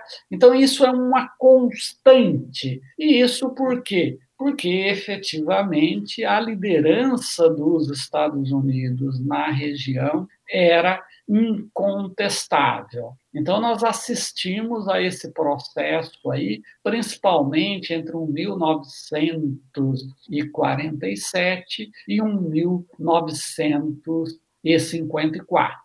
Posteriormente, nós vamos ter uma nova onda autoritária e ainda mais autoritária no período que vai se seguir ao golpe civil-militar que institui a ditadura militar brasileira em 1 de abril de 1964. Se fala aí em 31 de março, mas de fato né, o golpe ocorreu já na madrugada de 1 de abril. Mas como o dia 1 de abril é o dia da mentira, o regime entendeu que era melhor trabalhar com a noção do 31 de março, porque isso poderia ser, dar a ideia de um golpe dado no dia da mentira, isso poderia, né, eles falavam de revolução, é claro, isso poderia ser ruim. E nós passamos a ter nos anos que se seguiram, a instituição de regimes autoritários no continente. Apenas para dar aí alguns exemplos, nós temos Brasil, né, em 1964, nós temos é, o Chile em 73, depois nós temos a Argentina, antes nós tivemos Uruguai, Bolívia, Peru e aí por diante, né? Instituições de ditaduras truculentas, as duas mais truculentas do continente são, pela ordem, a, a, a, ditadura argentina e a ditadura chilena. Bom, na África, nós temos que situar o processo africano no contexto das lutas por independência nacional, aquilo que é chamado de processo de descolonização na África e na Ásia. Em primeiro lugar, é importante a gente entender que as potências coloniais europeias haviam feito um avanço para áreas até então independentes na África e na Ásia, principalmente a partir de meados do século XIX e ao longo de todo o século. Então, principalmente Inglaterra e França, mas nós temos aí Bélgica, Holanda, outros países da Europa que vão expandir as suas áreas coloniais competindo entre eles, muitas vezes Inglaterra e França ocupavam áreas, inclusive preventivamente, né? Ocupavam uma área que, num primeiro momento, ela não tinha interesse nela, mas para evitar que a rival pudesse fazê-lo. Durante a Segunda Guerra Mundial, muitas dessas áreas foram dominadas por forças do eixo, e foi necessário a mobilização popular das potências coloniais para fazer frente a esses avanços. E se sinalizou com a possibilidade de maior autonomia e mesmo independência para o final da guerra. No entanto, terminada a guerra, essas potências procuraram manter o seu controle sobre essas regiões, embora de forma diversa. A Grã-Bretanha percebe que o, custo de manutenção do império estava sendo muito alto, o país que teve que arcar com custos enormes da guerra, não, não esqueçam, praticamente toda a Europa Ocidental estava ocupada e a Grã-Bretanha a resistir. Né? Isso tudo deixou a Grã-Bretanha numa situação bastante difícil. Então, a Grã-Bretanha vai procurar um processo negociado por meio da Commonwealth, que é uma negociação, vai implicar numa negociação. Lembrem-se, a Índia vai ganhar sua independência, não é que foi sem lutas, mas se buscou uma negociação e a Grã-Bretanha entende que, ao criar essa comunidade das nações, talvez valesse a pena fazer um capítulo especial sobre isso, ela poderia manter uma situação favorável a ela e muitas dessas ex-colônias poderiam também ser beneficiadas nesse uh, processo. Então, isso daí levou a processos negociados. Já a França vai adotar o caminho do confronto, da guerra. E eu acho que nós podemos pegar aí dois exemplos no caso da França, que é o Vietnã e a Argélia. O Vietnã, como vocês sabem, é uma área, toda a região chamada Cochinchina foi ocupada pela França em meados do século XIX. Durante a Segunda Guerra Mundial, quando a França estava ocupada pela Alemanha, o Japão, que era aliado da Alemanha, ocupou essas possessões francesas na Ásia. Então, é a região onde hoje está lá o Vietnã, Laos, Camboja. Né? Bom, em primeiro lugar, durante a guerra, a principal resistência à ocupação nipônica na região foi dada pelos comunistas liderados por Ho Chi Minh. Mas não eram apenas comunistas, nós tínhamos muitos nacionalistas. Há toda uma discussão aí, inclusive alguns autores como Frederick Lodval, ele diz que Ho Chi Minh foi uma pessoa bastante incompreendida, porque ele, muito mais do que comunista, era um nacionalista. Eu diria, é, em tese pode ser, mas não podemos esquecer que ele foi o fundador do Partido Comunista da Indochina, depois do Partido Comunista Vietnamita e sua principal liderança. Agora, é importante observar que Ho era um homem viajado, culto, e ele incorporava muitas coisas ocidentais. Inclusive, lá em 1945, quando ele vai declarar a independência do Vietnã, claro que não será aceita pela França, ele faz utilizando-se de toda uma simbologia dos Estados Unidos, inclusive copiando na íntegra trechos da Declaração de Independência dos Estados Unidos. E é importante observar que por oito vezes, se eu não me engano, Ho Chi Minh faz pedidos de apoio dos Estados Unidos para que o Vietnã conseguisse ter a sua independência da França. E isso não é aceito, e os Estados Unidos passam cada vez mais a dar suporte ao regime francês. Importante observar que nós estamos falando aí disso sobre Truman, a expectativa que se tinha, porque Roosevelt entendia que o colonialismo não era compatível com a Carta do Atlântico e nem com a política de portas abertas e de liberdade comercial que os Estados Unidos defendiam. Então, talvez com Roosevelt o caminho pudesse ser outro.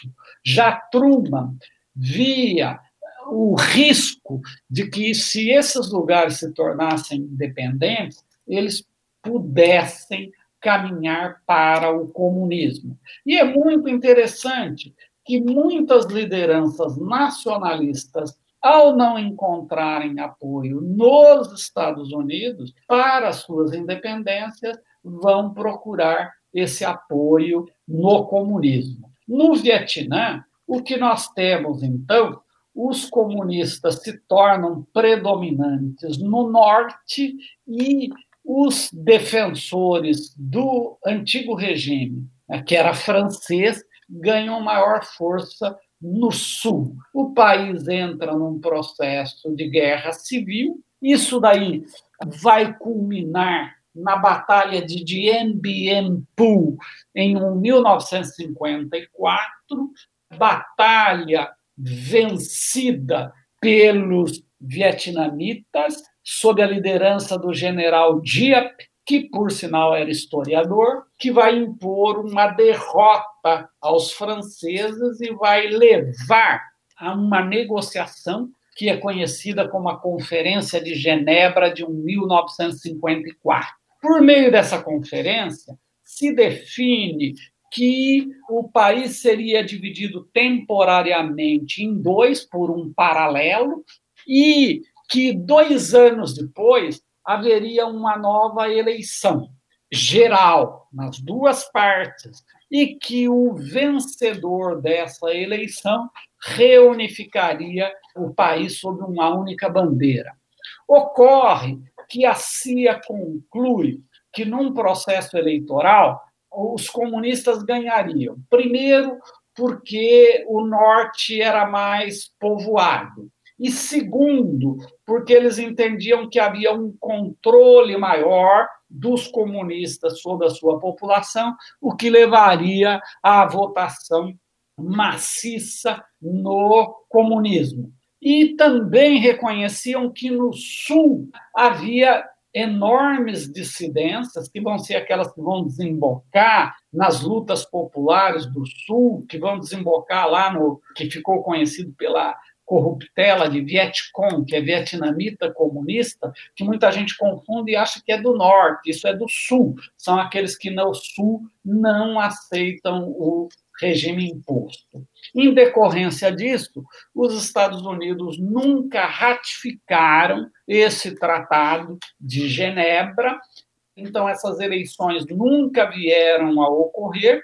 Os Estados Unidos passam a substituir é, a França na manutenção da estabilidade do Sul. Isso vai levar à intensificação da guerra civil e, por fim, entre 1964 e 1965, começa a escalada da guerra, que é quando se tem o desembarque massivo de tropas dos Estados Unidos no Vietnã, e o que vai levar a isso que é chamado de Guerra do Vietnã, que, do meu ponto de vista, não é o mais adequado. Primeiro, Guerra do Vietnã com quem? Tem um elemento oculto que não aparece aí, que é Estados Unidos. Então, no Vietnã, isso é conhecido como guerra patriótica, guerra de defesa nacional, ou a guerra da Indochina. Então, há outras terminologias. Me parece que guerra da Indochina é uma boa terminologia,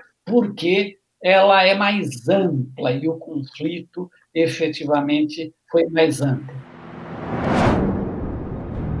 Each day to facilitate the process by which the United States washes her hands of Vietnam, someone has to give up his life so that the United States doesn't have to admit something that the entire world already knows that we've made a mistake.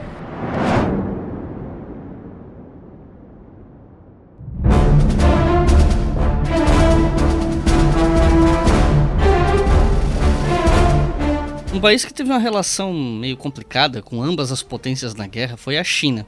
Embora a Revolução de 49 tenha encaminhado a China para um regime socialista, e eu sei que algumas pessoas não consideram socialista, tem um debate em torno disso, não, não cabe aqui o debate se é ou não é, mas a relação da China com a União Soviética nem sempre foi assim tão suave, tão automática como a gente às vezes imagina que seria, né? Tanto que, nos anos 70, os Estados Unidos fizeram um movimento de aproximação diplomática com a China, né? E isso criou uma certa tensão entre China e União Soviética. Então, eu queria te perguntar sobre a relação da China com as duas grandes potências da Guerra Fria. Por que toda essa turbulência? Por que todo esse, toda essa incerteza, digamos assim? Icles, olha, esse não é um tema que eu possa dizer assim que seja a minha especialidade. Eu conheço o tema, mas talvez eu não detalhe tanto quanto você gostaria. Bom, eu começaria por dizer o seguinte: em primeiro lugar, é importante observar que o Império Chinês e o Império Russo tinham problemas de desavenças, questões ligadas a fronteiras tá? e conflitos, portanto, que remontam aí ao século 19. Além disso, é importante observar que, é, ao final da Segunda Guerra Mundial, Stalin propunha que os comunistas chineses estabelecessem uma aliança com o Partido Nacionalista Chinês, é, liderado pelo Chiang Kai-shek, e formassem um governo de coalizão, com uma representatividade aí ao redor de 50% para cada lado. No entanto, os comunistas chineses não aceitaram isso, porque esse tipo de recomendação havia sido feito por Stalin em 1927 e os comunistas estabeleceram uma aliança com os nacionalistas. No entanto, quando começou uma greve em 1927, em grande medida liderados por sindicalistas, alguns comunistas e muitos que não eram comunistas, Chiang Kai-shek mandou prender as principais lideranças sindicalistas e comunistas e executou todo mundo. E iniciou uma perseguição aos comunistas na China. É em decorrência, inclusive, dessa perseguição que nós vamos ter o desenvolvimento da famosa longa marcha liderada por Mao Tse-tung, e que é o início do processo de uma guerra civil na China que vai perdurar durante todo o processo de ocupação japonesa. Não se esqueçam que o Japão ocupa a Manchúria chinesa em 1931, portanto, a guerra na Ásia começa em 31, né? A gente sempre pensa a questão da guerra lá em 39, e posteriormente, nos anos de 36 e 37, começa a ocupar outras áreas da China. E os nacionalistas efetivamente não conseguem fazer frente à ocupação japonesa. E muitas lideranças nacionalistas, inclusive, começam a negociar com os japoneses. E é nesse contexto que os comunistas vão crescer, porque eles se organizam e começam a fazer frente aos japoneses e passam a ser reconhecidos pela população como lideranças autênticas. Quando termina a Segunda Guerra Mundial, os comunistas têm uma força colossal. Por quê? Porque no processo de enfrentamento dos japoneses, eles iam tomando as áreas ocupadas e promovendo uma revolução agrária e entregando terras nas mãos dos camponeses, mas sempre pediam filhos, ao menos um filho para lutar. Então, quando termina a guerra, o exército vermelho chinês ele já está aí na casa de um a dois milhões, talvez mais. Essas estatísticas aí elas não são muito claras. Eu acho que há necessidade de muito mais estudos, de acesso a documentos para que a gente tenha dados mais evidentes. Quando se propõe uma negociação, um governo de coalizão, os comunistas chineses não aceitam. E isso que vai levar a China a um processo de guerra civil que só vai terminar em outubro de 49, quando os comunistas tomam o poder e os nacionalistas fogem para Formosa e mantêm uma proteção dessa área por intermédio dos Estados Unidos para evitar que os comunistas atacassem a ilha e consolidassem o seu domínio sobre ela. É importante observar que, a princípio, a União Soviética não reconhece o regime, do Mao Tse-tung, ela não faz o reconhecimento imediato, mas, salvo engano meu, apenas três dias depois, e que o embaixador soviético ele vai junto com o, o, os nacionalistas para Formosa, depois volta. Aí é uma outra coisa. Então, a Revolução Chinesa ela foi muito mais uma ação da vontade do povo chinês do que uma influência soviética. Bom, uma vez consolidado o poder comunista, a China passa a ter o apoio da União Soviética, inclusive com transferência de tecnologia, suporte técnico, com o objetivo de modernização da China. Mas muitos desses processos fracassam. Eu não teria condições de entrar nos detalhes, porque isso também daria aí um outro programa. O, o que acontece é que quando as divergências começam a crescer, quando Khrushchev, no 20 Congresso do Partido Comunista, denuncia os crimes de Stalin. A China entende que a União Soviética está a abandonar a causa da revolução e está buscando uma negociação com as potências imperialistas para manter o seu status quo. E como toda revolução jovem, todo regime jovem, ele tende a querer expandir a sua área de influência. E essa tentativa de expansão, ela era vista pela União Soviética como uma coisa que gerava instabilidade e ameaçava os seus interesses. Então, começam a crescer as divergências em relação a isso. Em 1959, os dois países começam, chegam a ter conflitos de fronteira e quase vão à guerra. E aí começa a haver um afastamento deles. É importante entender que nesse processo nós passamos a ter uma tripla competição global por influência em diferentes áreas uma competição entre Estados Unidos, União Soviética e China. Aliás, os três vão disputar com diferentes projetos de modernização, aí do final dos anos 50 até os anos 70, tanto na África quanto na Ásia. No entanto, todos esses processos eles vão ser complicados porque muitas vezes se investia muitos recursos e depois havia um golpe o regime aderia ao outro lado. Então, esses projetos de suporte à modernização e a desenvolvimento, eles vão entrar aí em crise ao longo dos anos 60. Essa é uma coisa que eu discorro bem no detalhe no meu livro, mas aqui eu não vou me alongar sobre essa questão.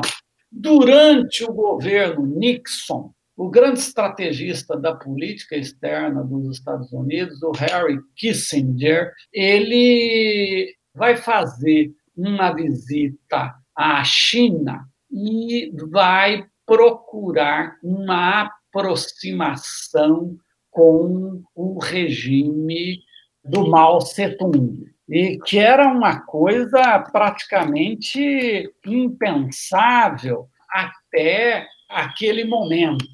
A ida do Kissinger à China, ela inicia um processo de negociação que vai culminar depois com uma visita do Nixon à China, o reconhecimento do regime chinês pelos Estados Unidos, e não apenas isso. E essa é uma questão importante. Os Estados Unidos reconhecem a China comunista, o seu regime, e vão dar o apoio para o ingresso da China comunista na ONU, mas não apenas na ONU, no Conselho de Segurança da ONU. Então, sai a China nacionalista do Conselho e entra a China comunista. Ora, o que Kissinger e Nixon estão a buscar é o mercado chinês, um mercado aí próximo de um bilhão de pessoas. E não se esqueçam que os Estados Unidos, naquele contexto da guerra do Vietnã e tal, eles estavam enfrentando uma grande crise econômica. Então, essa aproximação era importante. E a segunda questão também era os Estados Unidos estava procurando aproveitar a rivalidade entre a China e a União Soviética para ganhar posições aí no contexto da Guerra Fria. Nas negociações que eles fazem com os chineses, eles conseguem, inclusive, instalar na China, nas fronteiras com a União Soviética, um sistema para espionar a União Soviética. A partir desse momento, os Estados Unidos passam a estabelecer relações diplomáticas e comerciais com a China, e, ao mesmo tempo, a União Soviética, ao perceber, ela não sabia da questão da espionagem aí, mas ao perceber essa aproximação, ela vai ceder aos Estados Unidos em negociações que interessavam aí aos Estados Unidos. There can be no stable and enduring peace without the participation of the People's Republic of China and its 750 million people. A partir ali de meados de 79, mas principalmente anos 80, né? Começa um período que eu já vi alguns analistas chamando de Segunda Guerra Fria. Em um momento em que ela, entre aspas, teria voltado a esquentar, né? Por assim dizer. E gradativamente isso levaria né, os resultados dessa situação levariam ao começo do fim, digamos assim, né? Então eu queria te perguntar exatamente o que foi essa Segunda Guerra Fria, né? Por que, que se fala em Segunda Guerra Fria nos anos 80?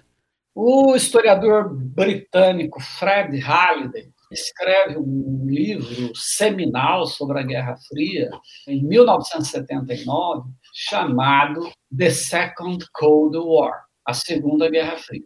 Nesse livro, ele defende a seguinte tese: que nós teríamos tido uma Guerra Fria que teria ocorrido entre 1946 e 1953. E por que, que ele demarca isso? 46 é quando começa a aquecer os conflitos, e por que 53? Porque 53 é, termina o governo do Truman, e em 20 de janeiro Eisenhower assume, 5 de março Stalin morre, e, portanto, as, os dois personagens centrais daquele conflito saem de cena. A partir daí, ele entende que teria ocorrido um período que vai de aproximadamente 53 a 69, que ele chama de período de equilíbrio oscilatório, onde as tensões diminuíram, começou a haver negociações, mas de tempos em tempos, eclodiam crises, como, por exemplo, a da invasão da Hungria em 56, com a derrubada do YouTube, depois a Revolução Cubana, um pouco antes, é, a crise dos mísseis cubanos. Então, havia momentos de grande tensão no meio disso daí. Mas no geral, aí havia uma certa estabilidade. E depois teríamos tido o período da distensão, ou seja, as detantes, em que se buscou uma acomodação e um reconhecimento mútuo, que iria de aproximadamente 69 a aproximadamente 79. Eu não vou entrar nos detalhes aqui, quem tiver interesse, no livro eu discorro sobre isso e eu tenho também alguns artigos escritos e que estão disponíveis na internet especificamente sobre as detantes. Tá? Em 1979, nós temos a eleição da Margaret Thatcher e em 1980 nós temos a eleição do Ronald Reagan nos Estados Unidos. Thatcher na Grã-Bretanha, Reagan nos Estados Unidos tanto Thatcher quanto Reagan vão desencadear um discurso mais acirrado, antissoviético, aquilo que algumas pessoas chamam de guerreiro frio, e vão aumentar as pressões sobre a União Soviética, que, nesse momento, passava por uma crise econômica bastante grande, porque a economia da União Soviética, que havia crescido muito mais que a ocidental no pós-Segunda Guerra Mundial, até pelo menos o final dos anos 50, nos anos 60 começa a crescer um pouco menos e nos 70 começa a perder terreno. Então, a distância entre o mundo soviético e o mundo capitalista, que estava a diminuir, ela volta a aumentar. Só que com a crise do petróleo e a explosão do preço do petróleo nos anos 70, a União Soviética, como grande produtora de petróleo, teve a sua economia irrigada pelo dinheiro do petróleo. E o regime soviético passou a utilizar esse dinheiro para importar produtos, e com isso melhorou em muito o consumo interno, e para financiar os déficits dos seus países alinhados. Ora, quando, no início dos anos 80, o preço do petróleo despenca, a distância entre o mundo soviético e o ocidental havia acelerado ainda mais, porque a revolução na área da eletrônica, da microeletrônica, da informática e da robótica que estava a ocorrer no mundo ocidental não estava a na União Soviética. Ela havia ficado para trás. Então, ela começa a perder cada vez mais terreno. E dentro desse contexto, ela não tinha mais dinheiro para fazer as reformas que eram necessárias para recuperar a sua economia. Para tornar as coisas piores, veja, nós temos, num período de dois anos e pouco, a morte do Brezhnev, do Chernenko, o Andropov, quer dizer, morre um dirigente, o outro toma posse e logo morre, o outro toma posse e logo morre. E, por fim, nós temos aí a posse do Mikhail Gorbachev, que é um jovem e que chega aí ao poder com muita vontade de fazer mudanças que ele considerava necessárias para recuperar a economia soviética e para transformar, em grande medida, o modelo de regime que havia na União Soviética, mas dentro da sua perspectiva, isso era pensado em termos de uma reforma, de uma mudança no interior do próprio campo socialista mas as coisas não saíram bem assim. Mr. Gorbachev, tear down this wall.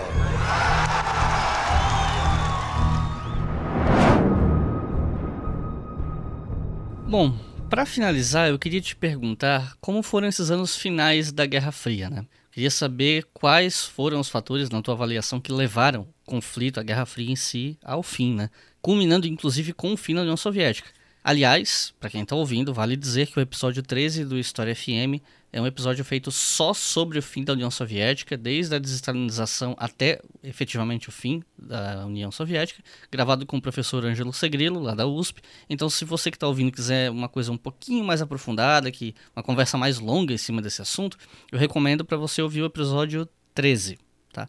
Agora, em termos mais gerais, não falando só sobre o fim da União Soviética, mas falando sobre o fim da Guerra Fria como um todo, Sidney, qual é a tua leitura em relação a esse final? Por que acabou? Tem aí um conjunto enorme de questões que nós devemos associar a isso. Primeiro, eu estava a apontar a economia soviética, ela começa a demonstrar sinais de crise. Até porque o grande crescimento econômico soviético ele se deu muito com base no crescimento extensivo ou seja, o aumento da produção por intermédio do aumento de unidades produtivas, o aumento do número de trabalhadores e de horas trabalhadas. Mas isso não implicava um aumento de produtividade. Houve um desenvolvimento de áreas altamente sofisticadas na União Soviética, principalmente aquelas voltadas para as tecnologias que davam suporte à produção bélica para fazer frente à Guerra Fria. Mas em outros setores, a União Soviética ela perdia terreno. Essa economia ela era muito sangrada por causa do esforço da Guerra Fria.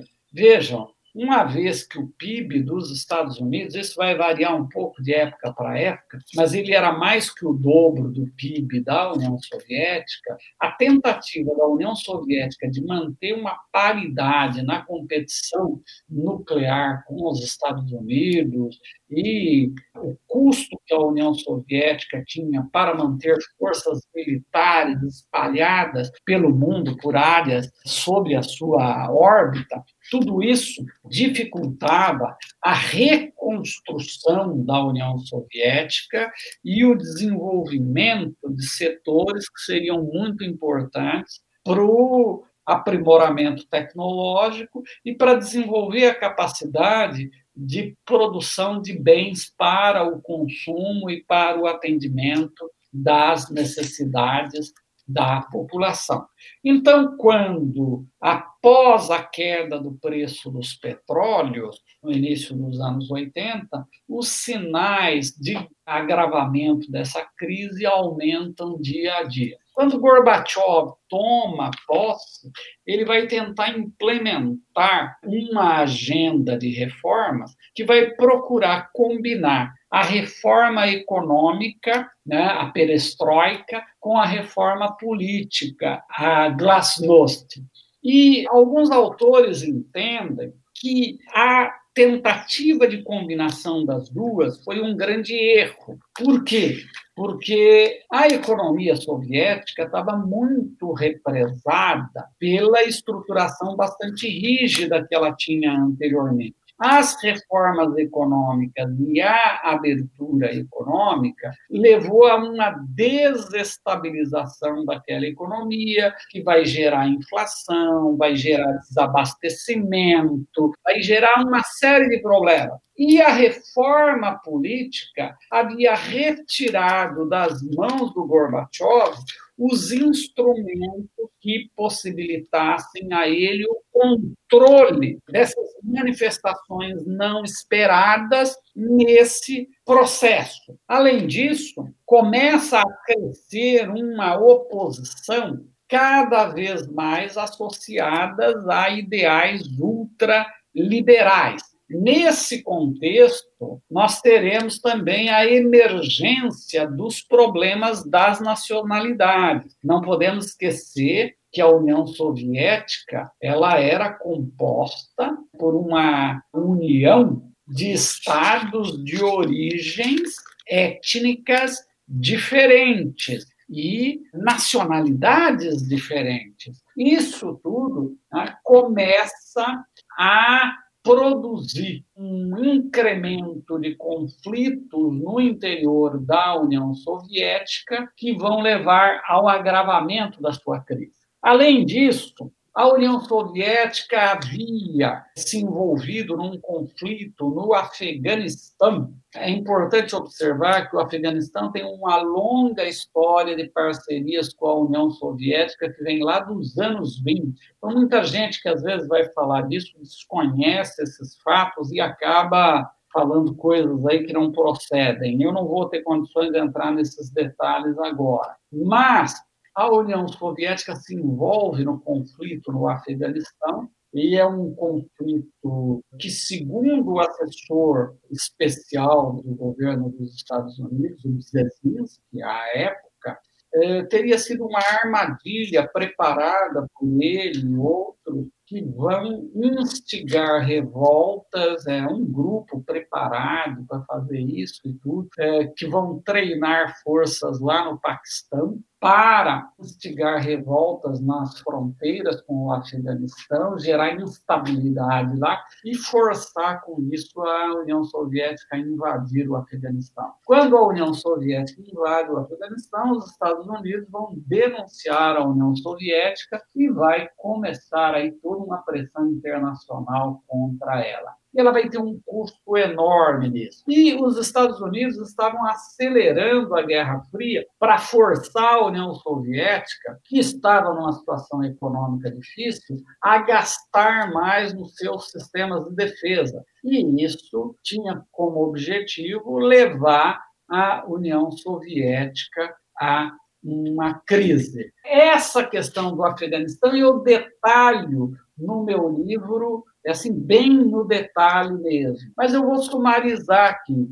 O Brzezinski diz que no dia em que a União Soviética adentrou ao Afeganistão, ele teria mandado uma mensagem para o presidente dizendo: eles caíram na armadilha, nós demos um Vietnã de presente para eles. Eu até problematizo um pouco essa discussão. Eu acho que essa documentação precisa ser melhor analisada, mas ela é um indicador extremamente importante.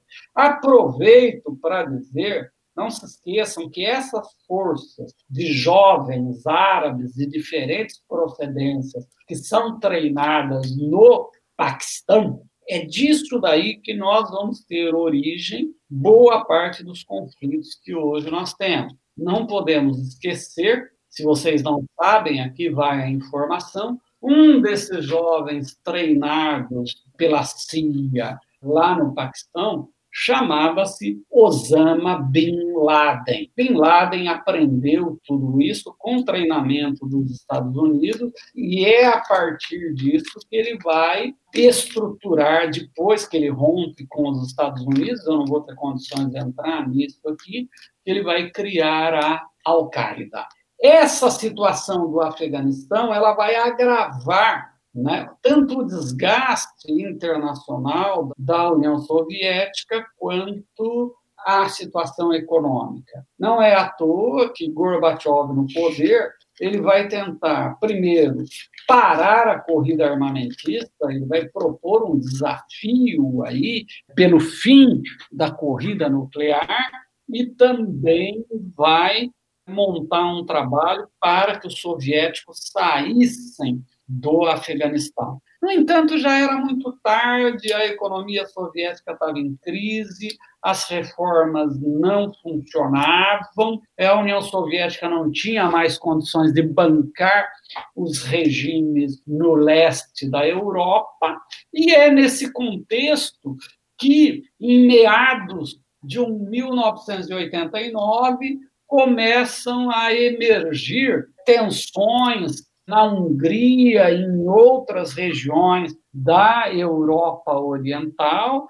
começa a haver ruptura de fronteiras e emigração em massa para a Europa Ocidental. Esse processo ele vai num crescente e ele culmina em novembro de 1989 com a derrubada do Muro de Berlim e a reunificação da Alemanha. É importante entender que nesse processo do conflito, esses conflitos que estão a emergir, Gorbachev sinaliza claramente para as lideranças da Europa Oriental que a União Soviética não dará suporte com os seus exércitos para manter a ordem. E isso daí vai ser entendido como um não à manutenção daqueles regimes e aí efetivamente vai haver o processo de ruptura.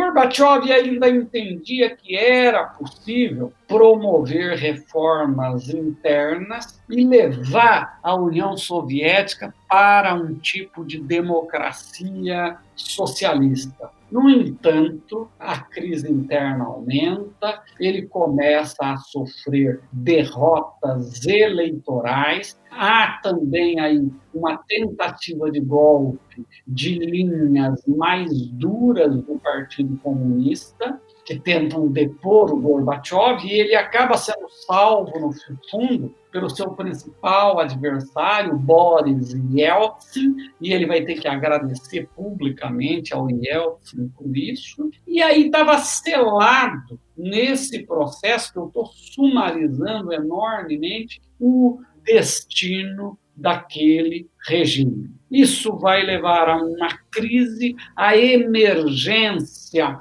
é, das contestações das diferentes repúblicas que faziam parte da União Soviética, levando à retirada de uma após a outra, né, que começa a sair da União, e isso, por fim, termina com a desagregação da União Soviética em 1991. Olha, você citou aí, eu, eu considero o Ângelo Sigrillo um grande especialista nessa temática. Um outro grande especialista é o professor Daniel Arão Reis. Então, o Ângelo Segrillo da USP, o Daniel Arão Reis da Universidade Federal Fluminense e uma coisa mais sumarizada sobre isso eu apresento também no meu livro, no último capítulo do meu livro, Guerra Fria, História e Historiografia.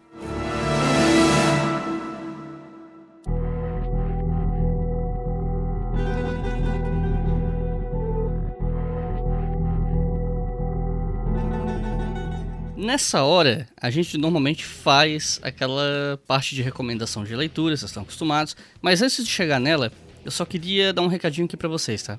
Primeiro, reiterar o que eu já falei lá no começo. Foi um desafio gigante cobrir mais de quatro décadas de Guerra Fria num episódio só. Não dá para falar de tudo, sim, eu sei, faltou isso, faltou aquilo, mas não se preocupem, é assim mesmo. A gente fez o melhor que a gente conseguiu e, na minha opinião, o Sidney tirou de letra o assunto porque é um cara que conhece muito bem esse conteúdo. E outra coisa é que a gente não vai falar sobre historiografia da Guerra Fria, porque daí já, assim, a gente não quer ficar quatro horas aqui sentados conversando. Eu sei que alguns de vocês adorariam, mas infelizmente não vai rolar. Mas eu queria reiterar a vocês, e aí a gente entra nessa parte de dica de leitura, né? Que o livro do Sidney não é só sobre a parte factual da Guerra Fria, mas também sobre a historiografia da Guerra Fria e as correntes historiográficas que escreveram sobre a Guerra Fria e ainda escrevem hoje, né? Então, eu vou passar a palavra para o Sidney para ele fazer recomendação de uns três livros sobre Guerra Fria, contando com um dele, claro, para que vocês que gostam do assunto e querem um livro geralzão assim, né, possam ter alguma referência para começar a ler sobre o assunto. Então, Sidney, fica à vontade. Tá ok, tá ok. Muito obrigado, Icles. Olha, eu queria começar aí dizendo para vocês o seguinte.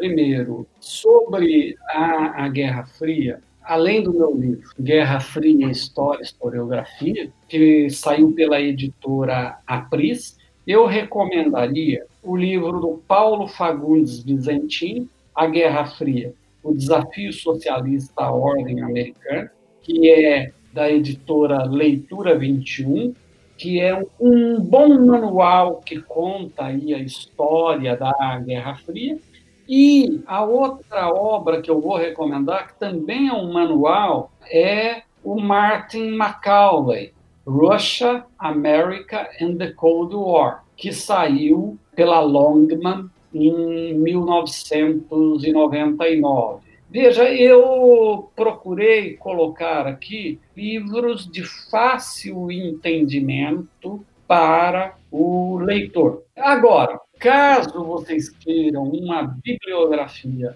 mais complexa, mais detalhada, né, no meu livro eu tenho aí só a parte de referências bibliográficas dele, dá entre 15 e 17 páginas de obras sobre o assunto.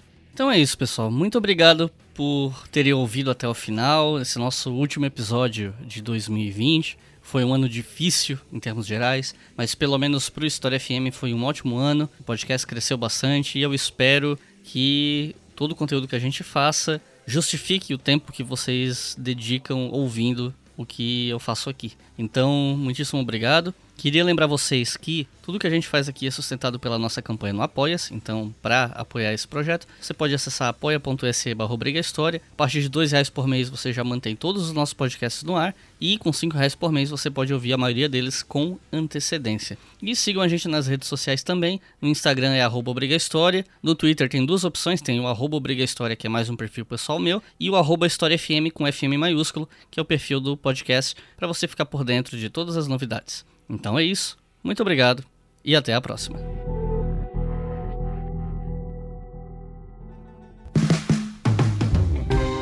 Este podcast foi financiado por nossos colaboradores no Apoia-se. Acesse apoia.se barra e contribua para manter este projeto educacional gratuito no ar.